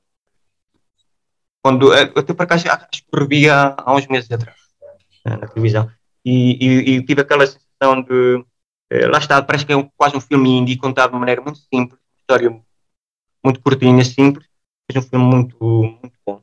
É do, do realizador que eu aprecio bastante, já não está, Curtin Hanson, Gosto. sim. mas, hum, mas sim, é a minha escolha para comédia. Apesar de não ser, é é quase uma comédia agridoce, digamos assim. Sim. É, tem- Sim, não sim. é- é, mas eu gosto Uma, bastante. uma dramédia, não é? Como, Sim, como disse. Exatamente, exatamente. Cada agridoce. mas é- é- mas tem partes em que, em que a gente se ri Sim, É, sim. mas é uma comédia. Wonder Boy. Sim, com um ótimo elenco, aliás, além do Michael Douglas, temos a Excelente. Frances McDormand, Tobey Maguire, uh, o Robert Downey Jr., a Anna Paquin também entra, e é realizado, como, como tu referiste, pelo Curtis o homem por trás do LA Confidential, por exemplo. E é de um- de um- de- adaptado de uma obra de um escritor que eu gosto bastante, que é o Michael Chabon, ah, que tem dois ou três livros que eu acho que estão a pedir para ser adaptados ao cinema e ninguém os adapta. Ah, e essa é, é uma ótima adaptação. Eu- era- era uma escolha que eu tinha para outra categoria, de facto. É um filme que eu também gosto bastante e daqueles que pouca gente refere normalmente. Um, acho que é um, um, a fronteira do, do. O Michael Douglas passa aos anos 90, acho que referimos isto no podcast quando falámos do, do David Fincher, do The Game. Ele passa aos anos 90 a fazer de homem rico que está num pedestal e que está pronto a cair, ou um ar de filho da mãe. E este filme marca um bocadinho a transição, porque ele interpreta um bocadinho um predador, de certa forma. Um homem que tem um enorme talento literário, mas que não consegue tomar decisões na vida e deixa que as coisas andem. E acho que é um ótimo filme, do, é uma ótima escolha, de facto. Miguel também, pela cara dele, também tinha, tinha este na calha. Passei por ele, passei por ele, passei por ele. Mas é um filme que também gostas? Não estava na minha lista, mas também gosto muito do filme, sim, sem dúvida. Aliás, acho que é o meu filme preferido do, do Curtis Hanson. Ok. Pronto, então o Dário esteve, escolheu a sua comédia, o Wonder Boys, e agora é o Miguel a escolher de novo. Sou eu? Sim. Ok. Então, eu vou escolher a ação sci-fi, Sim. E vais escolher? que acho que ainda ninguém escolheu, pô não? Acho que é uma categoria ainda por aberto. Ah, Roberto. sim, sim, exatamente. Vou escolher o Pitch Black com o nosso amigo Vin Diesel. E é um filme que eu fui aprendendo a gostar. Mesmo quando vi a primeira vez, não foi um filme que, que me passou um bocado. Fiquei, fiquei ligeiramente eh, indiferente ao filme, mas depois, à medida que a saga foi crescendo, com as crónicas de Riddick, especialmente depois com o novo, com o que se chama só, só Riddick, depois voltei. É um filme que cria um verdadeiro ambiente de ficção científica e consegue ter aquela, aquela aquele verdadeiro setup de, de aventura, ficção científica e um bocadinho de, de horror também, não é? Como é aquele, aquela questão da sobrevivência, deles tentarem se safar. Depois tens aquele anti-herói que eu, que eu acabo por achar alguma piada. Houve agora um filme recente na Netflix, não sei se vocês viram, o filme não era nada especial, mas é, é passado num avião e onde a heroína é uma, uma senhora que é vampira. Ou seja, ela acaba por ser o monstro, mas por ser a herói e ter que salvar ali o avião depois é sequestrado e tu tens um monstro que acaba por ser o herói. E aqui o Pitch Black com o Riddick acaba por jogar muito bem com essa, com essa dualidade, nunca percebes bem o que é que ele quer e, e, e com quem é que ele está a jogar. E, epá, e acho que, que, é um, que é um filme bastante, bastante porreiro de ver e para amantes de ficção científica então acho que é, que é obrigatório. Não sei Sim. se vocês gostam. É, sim, eu gosto ainda, ainda faz parte dos filmes do que eu gosto do Vin Diesel. Uh, ele não tem muitos que eu gosto. O Vin, esse é um deles. Uh, e acho que é, é, é, é Tenho que confessar que eu acho que este não vi. Este não tem uma sequela. Tem, tem duas. Tem, tem duas. Tem duas. Tem as ah, Crónicas de Riddick e depois tem um que se chama só Riddick que é um filme, é um, é um filme que deve ter tanto dinheiro para oferecer que o Crónicas de Riddick que até conseguem convencer a Judy Dent a aparecer. É. Ela entra por lá, mas este ainda é a versão low-fi da coisa e o, o Vin Diesel na altura parece... Eu, eu, acho que ele vem de uma altura onde provavelmente o filme de maior destaque onde ele tinha aparecido tinha sido uh, O Resgate do Soldado Ryan, se não me engano. Porque o, Fast, o, Fast, The Fast and the Furious é do ano a seguir, acho que é 2001, e portanto ele na altura ainda estavam a tentar... A, uh, criá-lo como herói de ação. E o, o Riddick, de facto, é um ótimo personagem nesse aspecto, porque é muito misterioso. Nós nunca, como tu dizes, Miguel, nunca, nunca sabemos muito bem onde é que as lealdades dele, dele estão. Um, eu fui aqui dar uma olhada no elenco do filme, é de facto uh, um filme que tem. Uma parte dos atores não são muito conhecidos. Pai, o ator mais conhecido, que, a atriz mais conhecida que aparece é talvez a Radha Mitchell, que sim, interpreta, é Silent Hill, não é? Sim, interpreta a outra personagem uh, principal da história. Uh, e é realizado pelo David Bowie, que realiza os Riddick todos, depois basicamente a carreira dele foi andar a realizar os Riddicks para, o, para o Vin Diesel se tornar conhecido, mas é um filme que teve algum impacto na altura, aliás, como eu disse, referi, e tu referiste a sequela do Chronicles of Riddick, é um filme de grande orçamento, uh, nota-se por, por aquilo. É. é uma expansão do universo, como tu disseste. É, é e, e é, é, é, isso, acaba por expandir e, aquilo, e depois o, não é o, o, do meio, as crónicas de Riddick é o que eu gosto menos, mas depois o outro acaba por ser um bocado de regresso às origens, põe-o também outra vez num, num, planeta inóspito, não é? Contra uma série de bandidagem, aquilo é, é, muito, é muito interessante. Se bem que eu gosto mais do primeiro, aquele ambiente à chuva e sempre escuro, porque ele tem aquela capacidade de ver no escuro, não é? Isso é o superpoder dele. E é, pá, é interessante, acho que vale a pena. Sim, é a primeira vez que o Vin Diesel vai ao espaço ainda antes de ser árvore. então agora sou eu a escolher duas, dois filmes seguidos. Deixem-me só ver as categorias que me faltam. Eu agora vou escolher na categoria na categoria de drama. Eu tinha aqui na categoria de drama muito bem preparado o Under Boys, uh, que o Dário fez o favor de me gamar e, portanto, agora vou ter de ser ligeiramente criativo. E vou escolher um filme que eu tinha para outra categoria. Portanto, nada se perde, tudo se transforma. E o filme que eu tinha para outra categoria e vou escolher aqui nesta é o American Psycho da Mary Aaron. Malandro. Malandro. Temos de ser uns para os outros. Por acaso pensei que ia escolher outro. Eu, por acaso, ia, ia para escolher outro, mas Estou a tentar não Opa, repetir. Há aqui um, se ninguém escolher, é uma vergonha. Ah, Mas já ah, falamos disso. No já falamos disso, também podes escolhê-lo, Miguel. já não tenho slots, acho eu. Ah, posso, posso, posso. Podes ainda, ainda podes, já tens duas, duas escolhas para fazer. Portanto, o American Psycho é, é outro dos filmes emblemáticos deste ano. É um filme que na altura teve problemas pela, produção, originalmente o ator escolhido para interpretar o psicopata uh, Patrick Bateman da obra do Bret Easton Ellis era o do Leonardo DiCaprio, que acabou depois por sair e eles contrataram um ator na altura menos conhecido, apesar de que na altura talvez fosse mais lembrado como o miúdo do Império do Sol, que era o Christian Bale, uh, e que viria, papel que eu, para mim é capaz de ser o papel mais importante da carreira do Christian Bale, porque é o papel que o torna num, num dos atores depois mais procurados no, nas duas décadas seguintes, onde ele se torna de facto um dos atores mais importantes do cinema atual. Mas o Patrick Bateman que ele interpreta é uma daquelas delícias de personagem, uh, ao mesmo tempo absurda e assustadora. Eu sei que o filme pode ser também interpretado como uma comédia, mas e, e algumas das coisas, das escolhas que, que o Christian Bale faz no, na definição de personagem são de facto muito cómicas.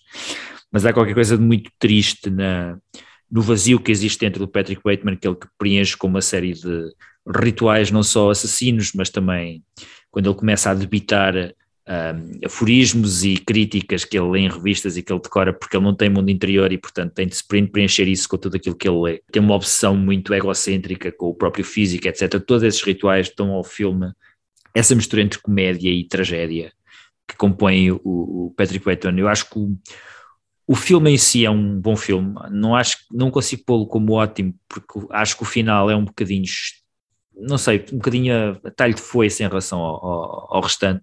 O filme tem sequências absolutamente deliciosas, para além de, de uma sequência que hoje todos nós damos muito mais valor, onde ele mata o personagem interpretado por Jared Leto, uma coisa que era tradição nessa altura, porque já no Fight Club, por exemplo, o Edward Norton destrói a cara do Jared Leto, portanto, normalmente um, wishful thinking, tendo em conta algumas... Batman matar o Joker. Era, é, infelizmente nunca, nunca vamos conseguir ter isso, acho eu que acho que tão cedo não vão deixar o Jared Leto pegar no Joker. É um filme que eu me lembro perfeitamente ter de ver ao cinema e na altura, quando eu falava do filme às pessoas, ninguém tinha visto o filme e depois passado um ou dois anos eu percebi-me que as pessoas iam vendo e dizer, é pá, o American Psycho, etc. Eu, sim, sim, sim, já sei qual é que é o filme.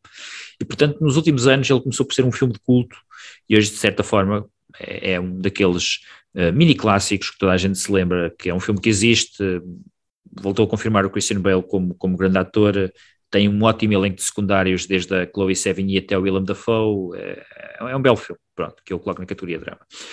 E uh, nas, eu vou deixar a categoria de Joker para o final, para me dar espaço para poder escolher um filme que eu quero.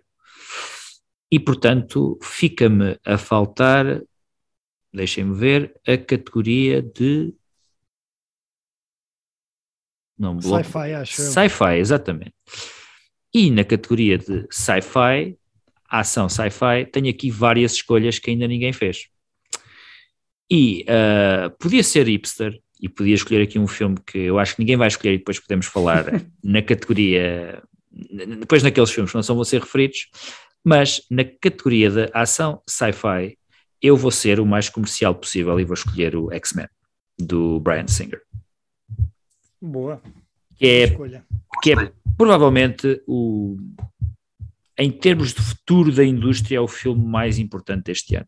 Porque é o filme onde, apesar deste não ser de facto o primeiro filme onde há a adaptação de uma propriedade BD de super-heróis, isso teríamos de recuar provavelmente até ao Blade, 1998, mas o X-Men é aquele que tem um sucesso tão grande que acaba por uh, gerar um conjunto de sequelas e uh, depois uh, filmes, filmes de spin-offs com personagens individuais, etc.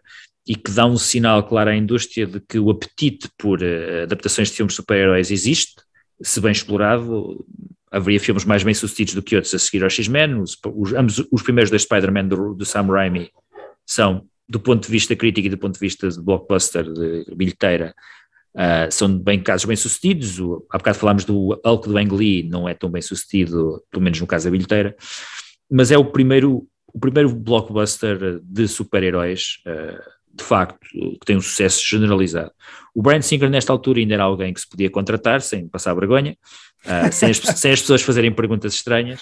Uh, ele vinha precisamente de, de, um filme bem sucedido que é o Usual Suspects e do outro que, foi, que ele faz a seguir e que é um fracasso bilheteira que é o Apt Pupil com o, Nick, o, o Nicholas Renfro, acho que é assim que ele se chama, e o Ian McKellen. A Ian McKellen depois ele viria a reaproveitar para interpretar o Magneto e o, ele tem uma releitura de alguns personagens que é um bocadinho estranha. Há personagens que ele acerta 100%. A escolha do Hugh Jackman para fazer de Wolverine é um casting inspiradíssimo, mas depois há outros que não é só ele depois que iria ter problemas em adaptá-lo. O Cyclops, por exemplo, é, é, sempre mal feito nestes filmes, não sei bem porquê, porque não é um personagem assim tão complicado de fazer, mas é um, é um filme que reúne certas características que se viriam a repetir nos filmes super-heróis seguintes, mas ainda com uma certa, não sei, uma certa inocência e não haver a noção de que existe, por exemplo, este quer nos universos Marvel e DC, de um universo interligado de dezenas de filmes que têm sido a mesma história, Aqui os X-Men são os X-Men, não há grandes referências a um mundo fora de, precisamente não. desse universo, e ainda é um bocadinho aquela inocência do, do cinema de, de super-heróis. E eu escolho o, o X-Men do Brian Singer, até porque, como tenho aqui muitas escolhas meio hipsters, faltava-me aqui uma mais comercial. Pronto, portanto, agora é o Miguel, novo. Boa. Deixa só ver então o que é que me falta. Acho que me falta o Joker e a ação thriller, se eu não estou em erro. Thriller horror, sim. Thriller horror, desculpa. Ok. Pronto, eu no thriller horror já me roubaram das que eu tinha que eu tinha aqui, mais no, no campo do thriller, que era o Unbreakable e o Memento. Eh, e eu vou escolher então um filme de terror que depois, de uma forma um bocado surpreendente, deu início a uma saga que é o Final Destination, que é um filme que eu até revi há pouco tempo e que é pior do que eu me lembrava, mas que é um filme que é, é, é, pior, é. Por acaso, é, o, o, eu tinha uma ideia muito muito cristalina do primeiro, que o primeiro é que era e que os outros depois eram cópias, mas agora acaba por ter um apreço maior, maior ao 3, por exemplo.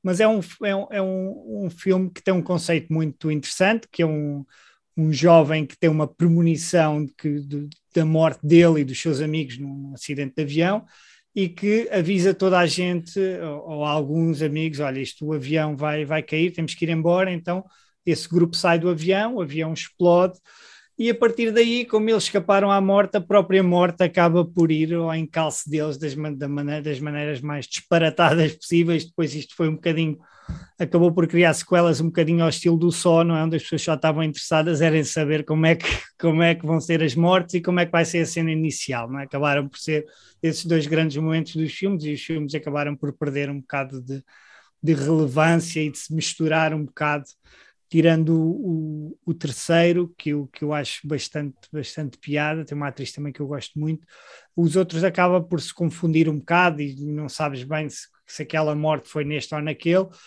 mas eh, é um filme com, com conceito giro, que entretém, é um filme de terror com, com, com, bastante, com bastante violência, bastante gore, e que para fãs do género eu acho que, que sim, que está lá, que, que é um filme que, que cumpre, cumpre aquilo e que tem esta ideia muito original de, de ter a, como vilão a morte, não é? É... E, e, e, que, que, a morte é inevitável, pronto.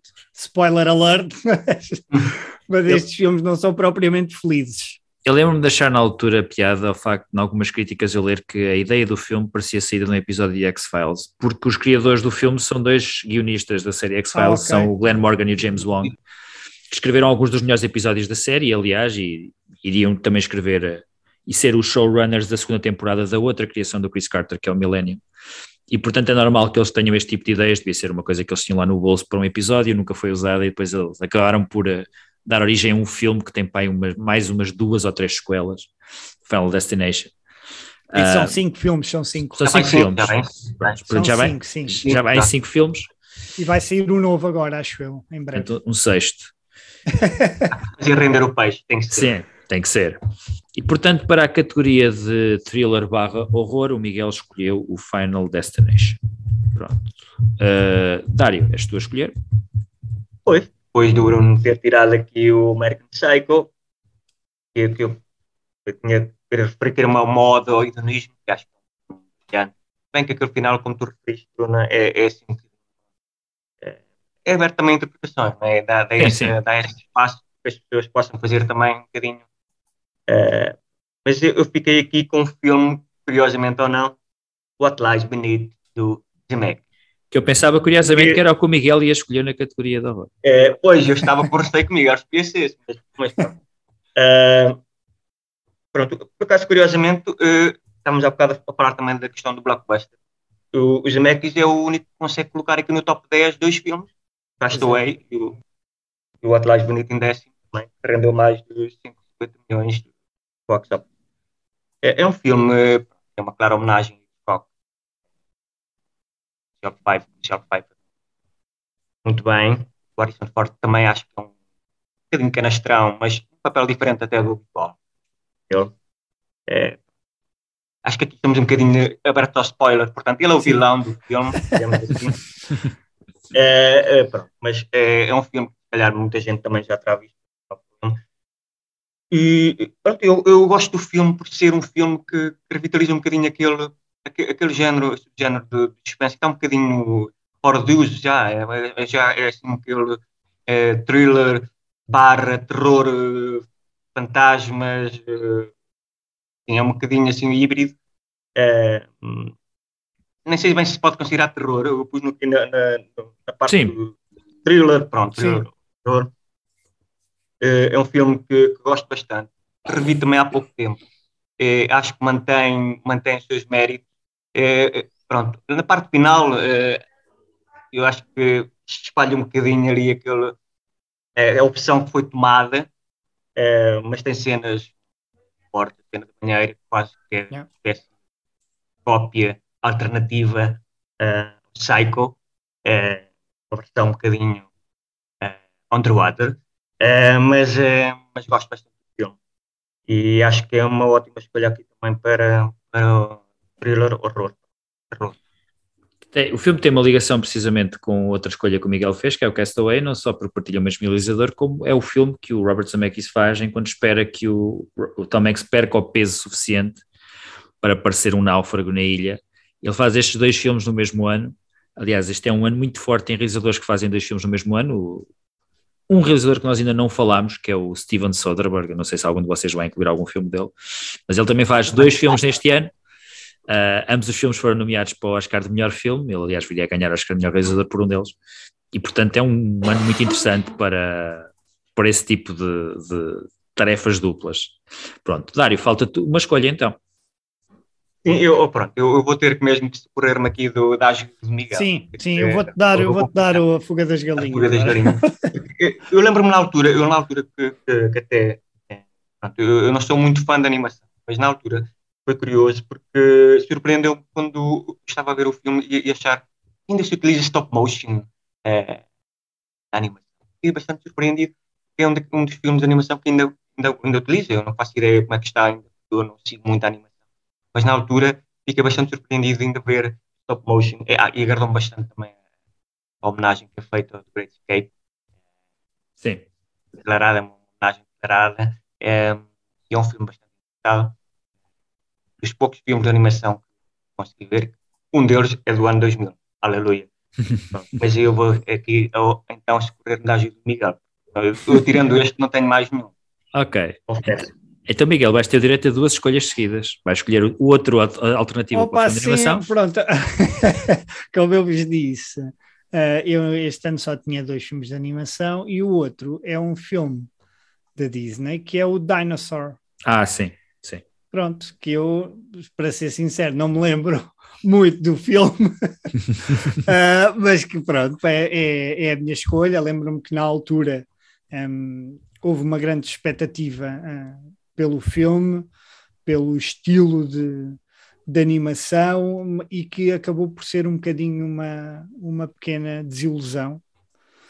Aliás, a Disney tem uma certa sina com, com dinossauros, não é? Já o Good É. Dinosaur depois da Pixar também não parece que não, que não resultou, ou que não chegou ao público, e este eu acho que foi um bocadinho, foi um bocadinho a mesma, a mesma coisa. Eu vou E fazer pronto, ponto que, na questão de dinossauros, não é da Disney.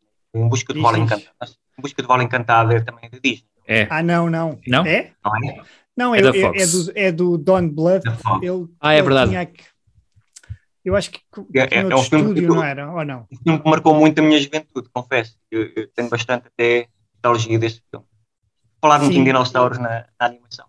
É um Sim, o Don Bluth tinha esse e tinha outro que era o Segredo de com Sim, sim, ratos, sim. Também Sim, é sim. incrível, incrível, incrível. Isso são, mas são animações bem mais adultas e nessa altura o estúdio dele, porque eu acho que ele depois, eu já não me lembro, tinha que pesquisar, mas eu acho que o Don Blood depois mu- mudou de estúdio ou, ou abandonou o estúdio. Há assim uma história, uma história qualquer, mas, mas nessa altura ele realmente estava estava em voga e esses dois filmes são incríveis.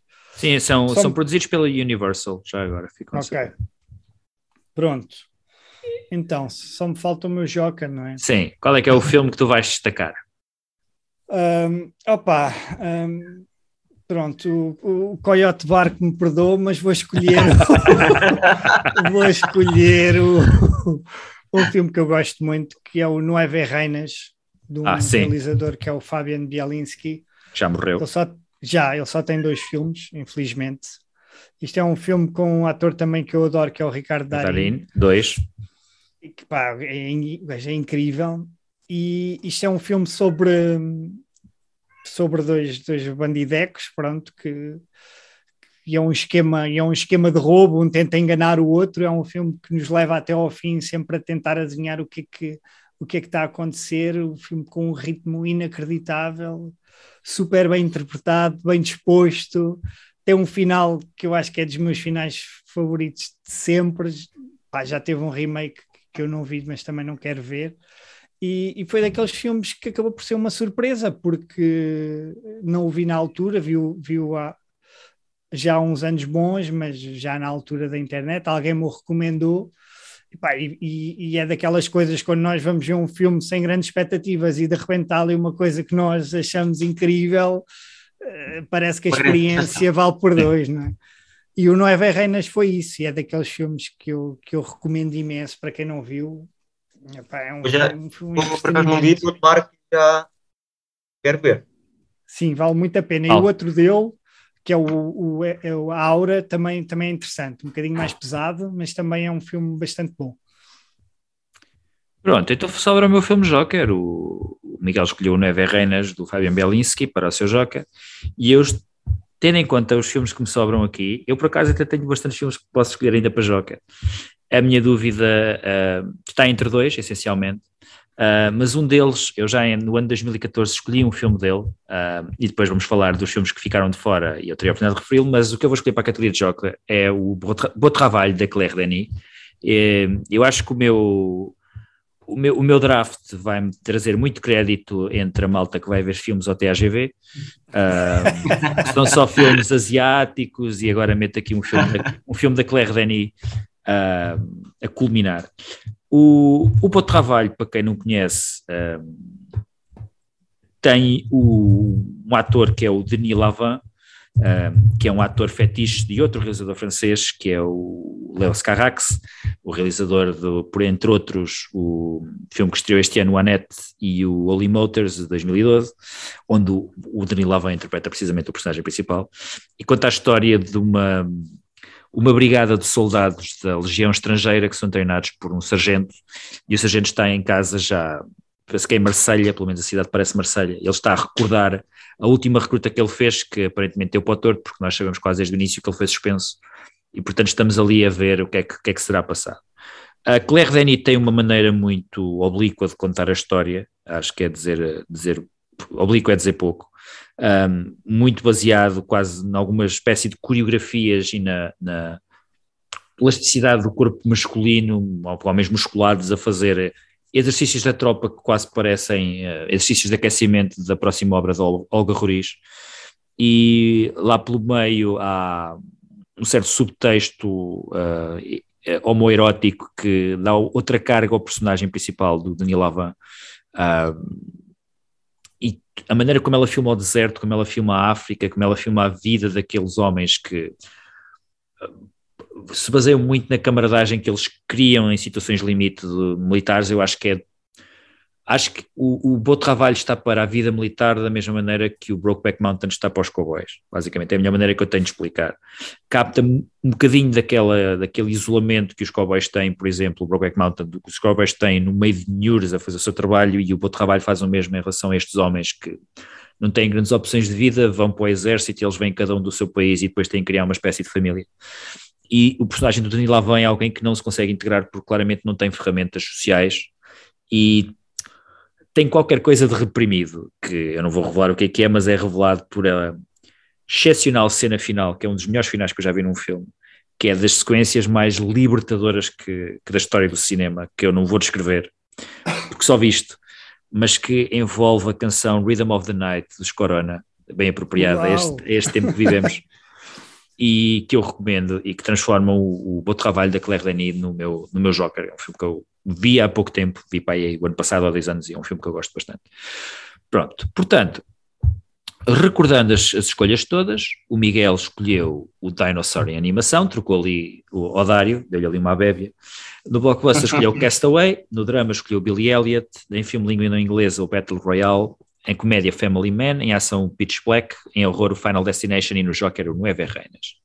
O Dário, na categoria de blockbuster, escolheu o Gladiador, no seu Joker foi o Unbreakable, o thriller Memento, drama Shadow of the Vampire, filme em língua inglesa o Malena, comédia Wonder Boys, horror What Lies Beneath e, em animação, o Miguel deu-lhe o Chicken Run.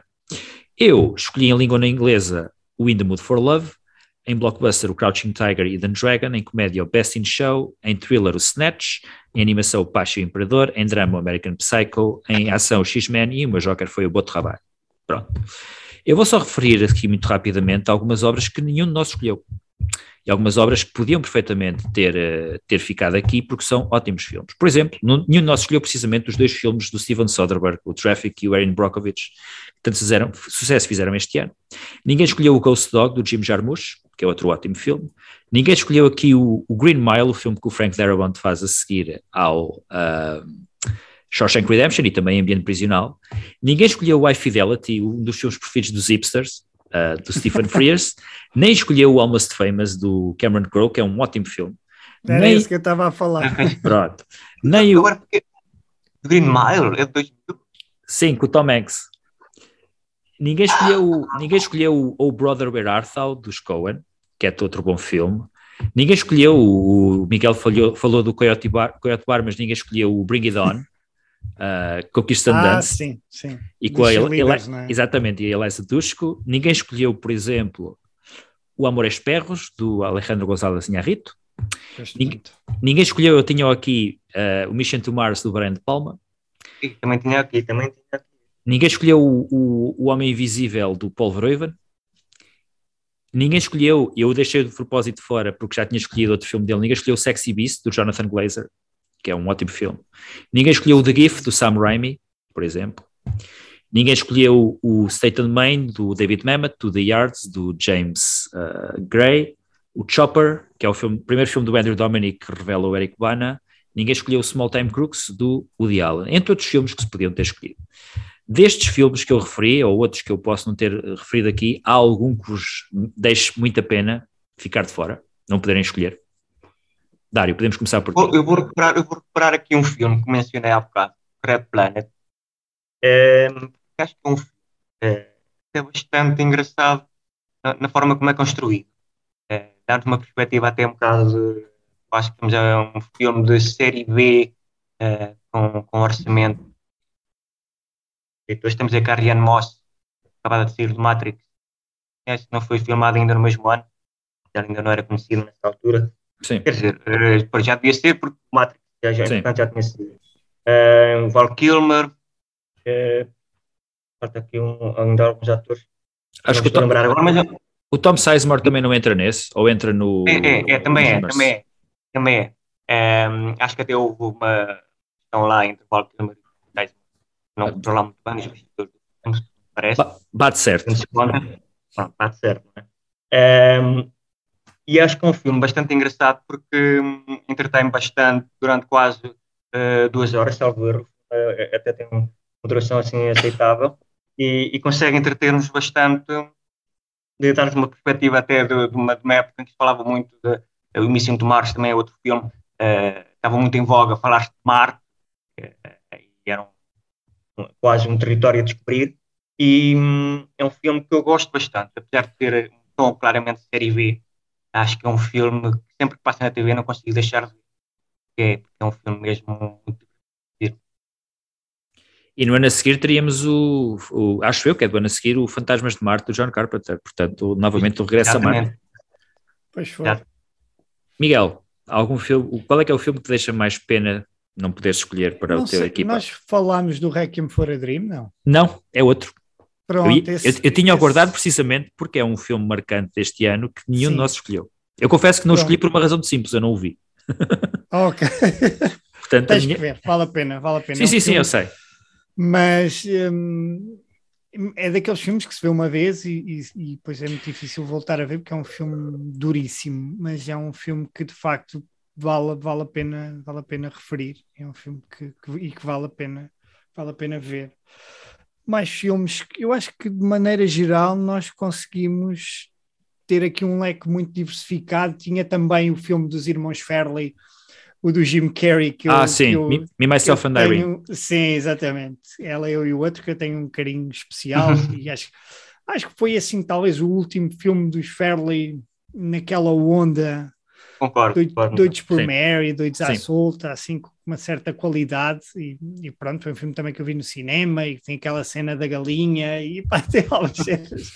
E o Jim Carrey está sempre. Jim Carrey à pancada com ele próprio, acho que era uma coisa que ele aproveitar um bocadinho a onda do Fight Club, mas. Sim, sim, sim, sim, sim, E eles e conseguem aproveitar muito bem o Jim Carrey e essa, essa dualidade. E é um filme, filme muito divertido. E é um filme que eu já não revejo há muito tempo. E, e, pronto, e que tenho que fazer. Ah, depois houve aqui outras coisas. O Martin Campbell teve o limite vertical, que eu também sim, vi no cinema. Sim. É um bocado Bem. pateta, mas acho que é, que é um filme assim uh, da ação que se calhar hoje em dia já, já temos alguma dificuldade em, em ter assim uma coisa muito.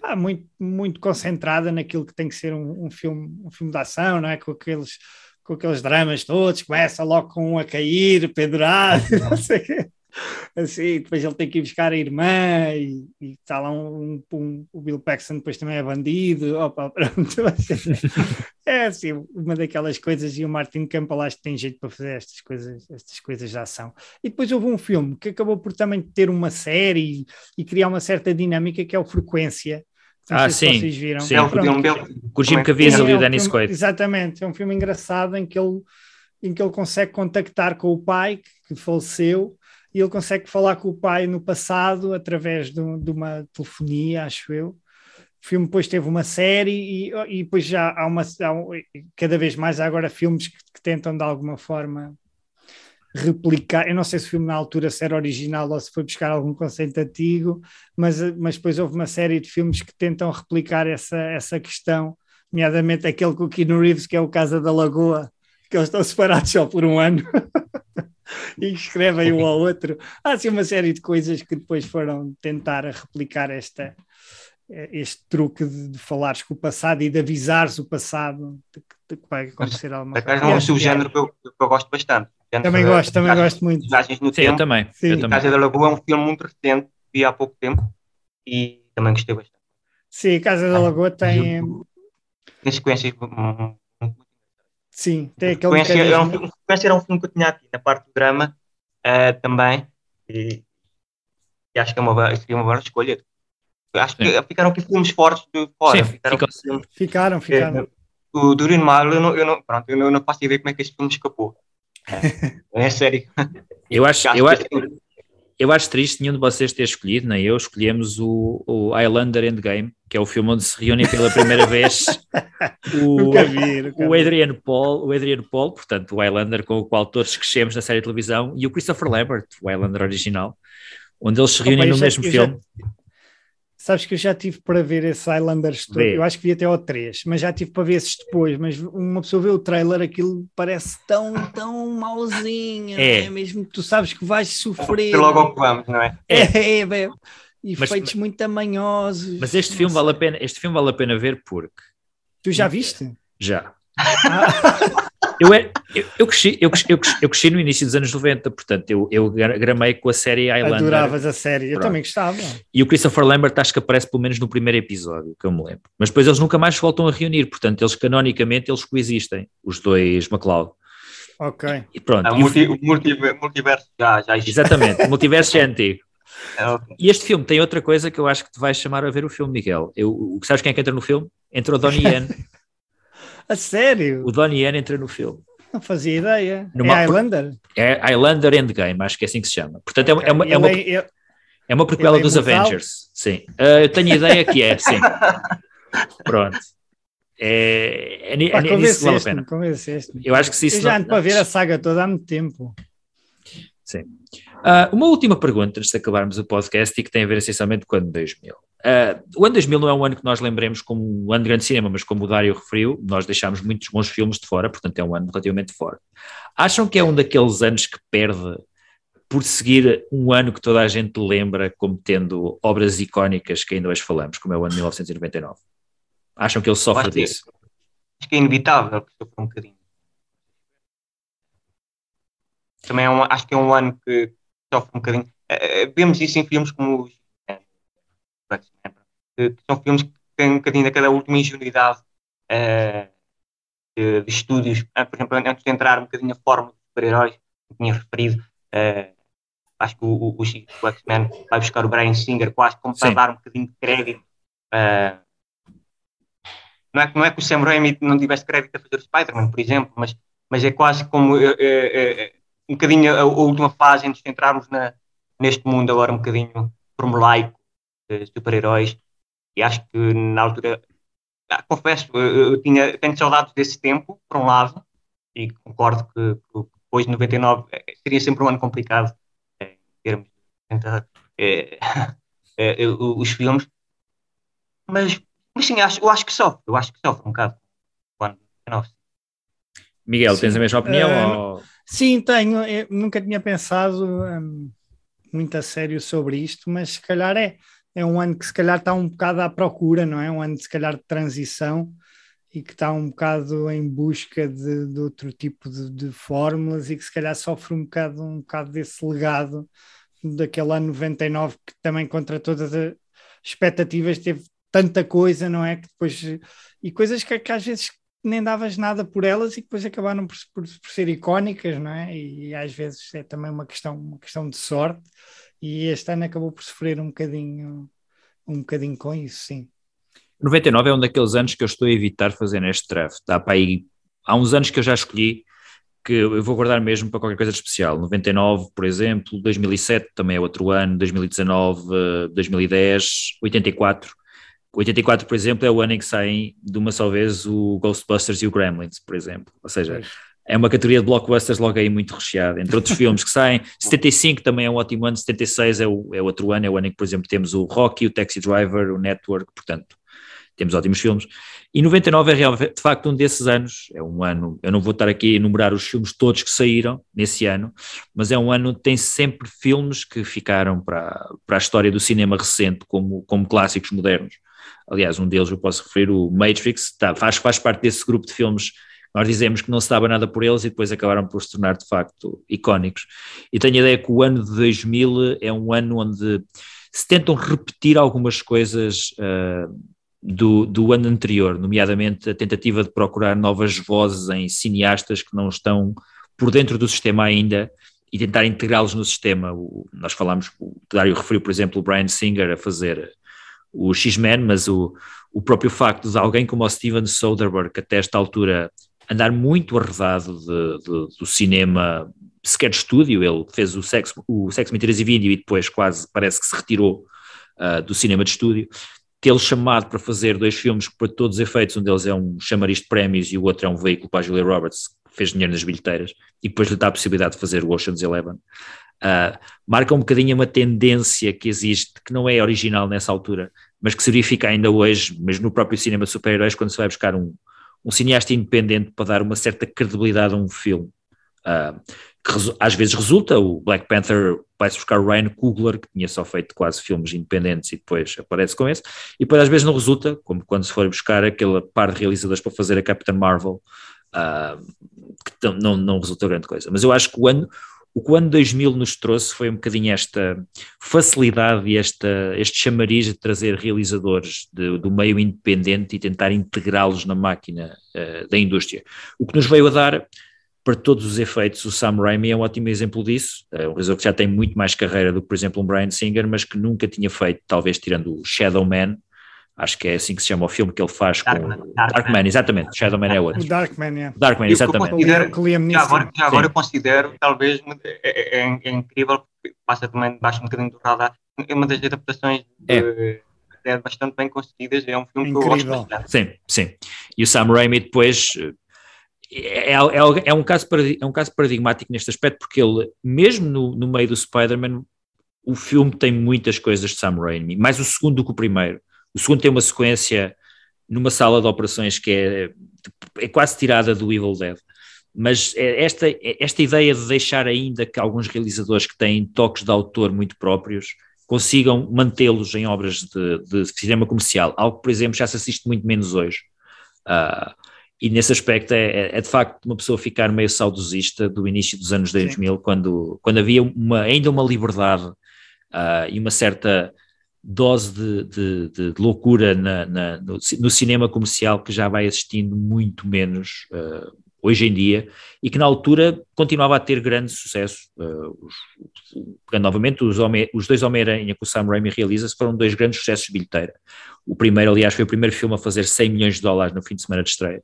Portanto, poderia ser uma ótima dica para os estúdios hoje olharem para o passado, em vez de andarem sempre a repetir propriedades intelectuais e a tentarem quase descaracterizar uh, estilisticamente os seus filmes, de deixar que precisamente se eles vão contratar um realizador para fazer alguma coisa, que, que deixe esse realizador fazer aquilo em que ele é bom. Queria agradecer a vossa participação então, depois vou publicar os tops na nossa página do Facebook e no Letterbox provavelmente, também no Letterbox Filas da Frente, uh, que podem depois consultar e depois podem votar qual é, quem é que formou a melhor equipa Uh, se foram estes dois, estes dois bandalhos é o, o, homem, do, o homem, que está a ser o, o anfitrião do podcast. Bem, uh, relembro novamente o Miguel, uh, além de ser convidado no nosso, ele tem um próprio podcast com outras pessoas, tem nas Nalgas do Mandarim, que eu sugiro que ouça. Dário, queres que eu refira alguma coisa da tua carreira fora do podcast para as pessoas saberem. Oh, oh, Bruno, o que é que há para referir da minha carreira? Eu agora até tens que me surpreender a mim próprio. Não, não sei, eh, era para acaso saber para não ficares, a, não ficares a perder em relação ao Miguel. Não, não, olha, eu queria agradecer a oportunidade que, que me deste, eh, enviar um abraço ao Miguel. Um abraço de volta, foi um prazer. Estou, a, estou a, a, falar com ele, que conheço, e, e, é sempre bom falar com ele. Pronto. Gosto. Pronto. O... E aprendi, aprendi, bastante, aprendi também bastante e, e já tirei aqui os apontamentos de filmes que, não, que não conhecia e vou agora começar a, a, a descobrir. Pronto, aprende-se aprende sempre com isso. Vá. Obrigado a vocês por terem participado. Bruno, obrigadíssimo. Foi um prazer. Um abraço. Um abraço. Tchau, tchau. Podem encontrar outros episódios das filas da frente na Apple e no Spotify e lembrar que o cinema é diferente quando é visto a partir das filas da frente. Fiquem bem e deitem o pacote das pipocas no lixo à saída.